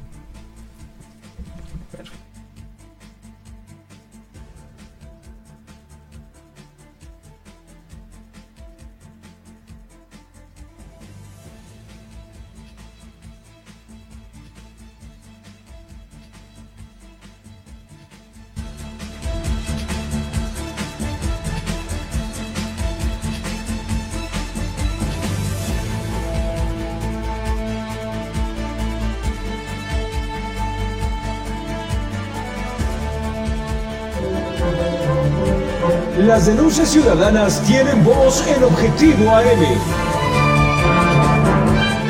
Envía tus mensajes de voz al WhatsApp 247-132-5496. Síguenos en nuestras redes sociales, Twitter, arroba Huamantla, Facebook, la más peligrosa 1370 AM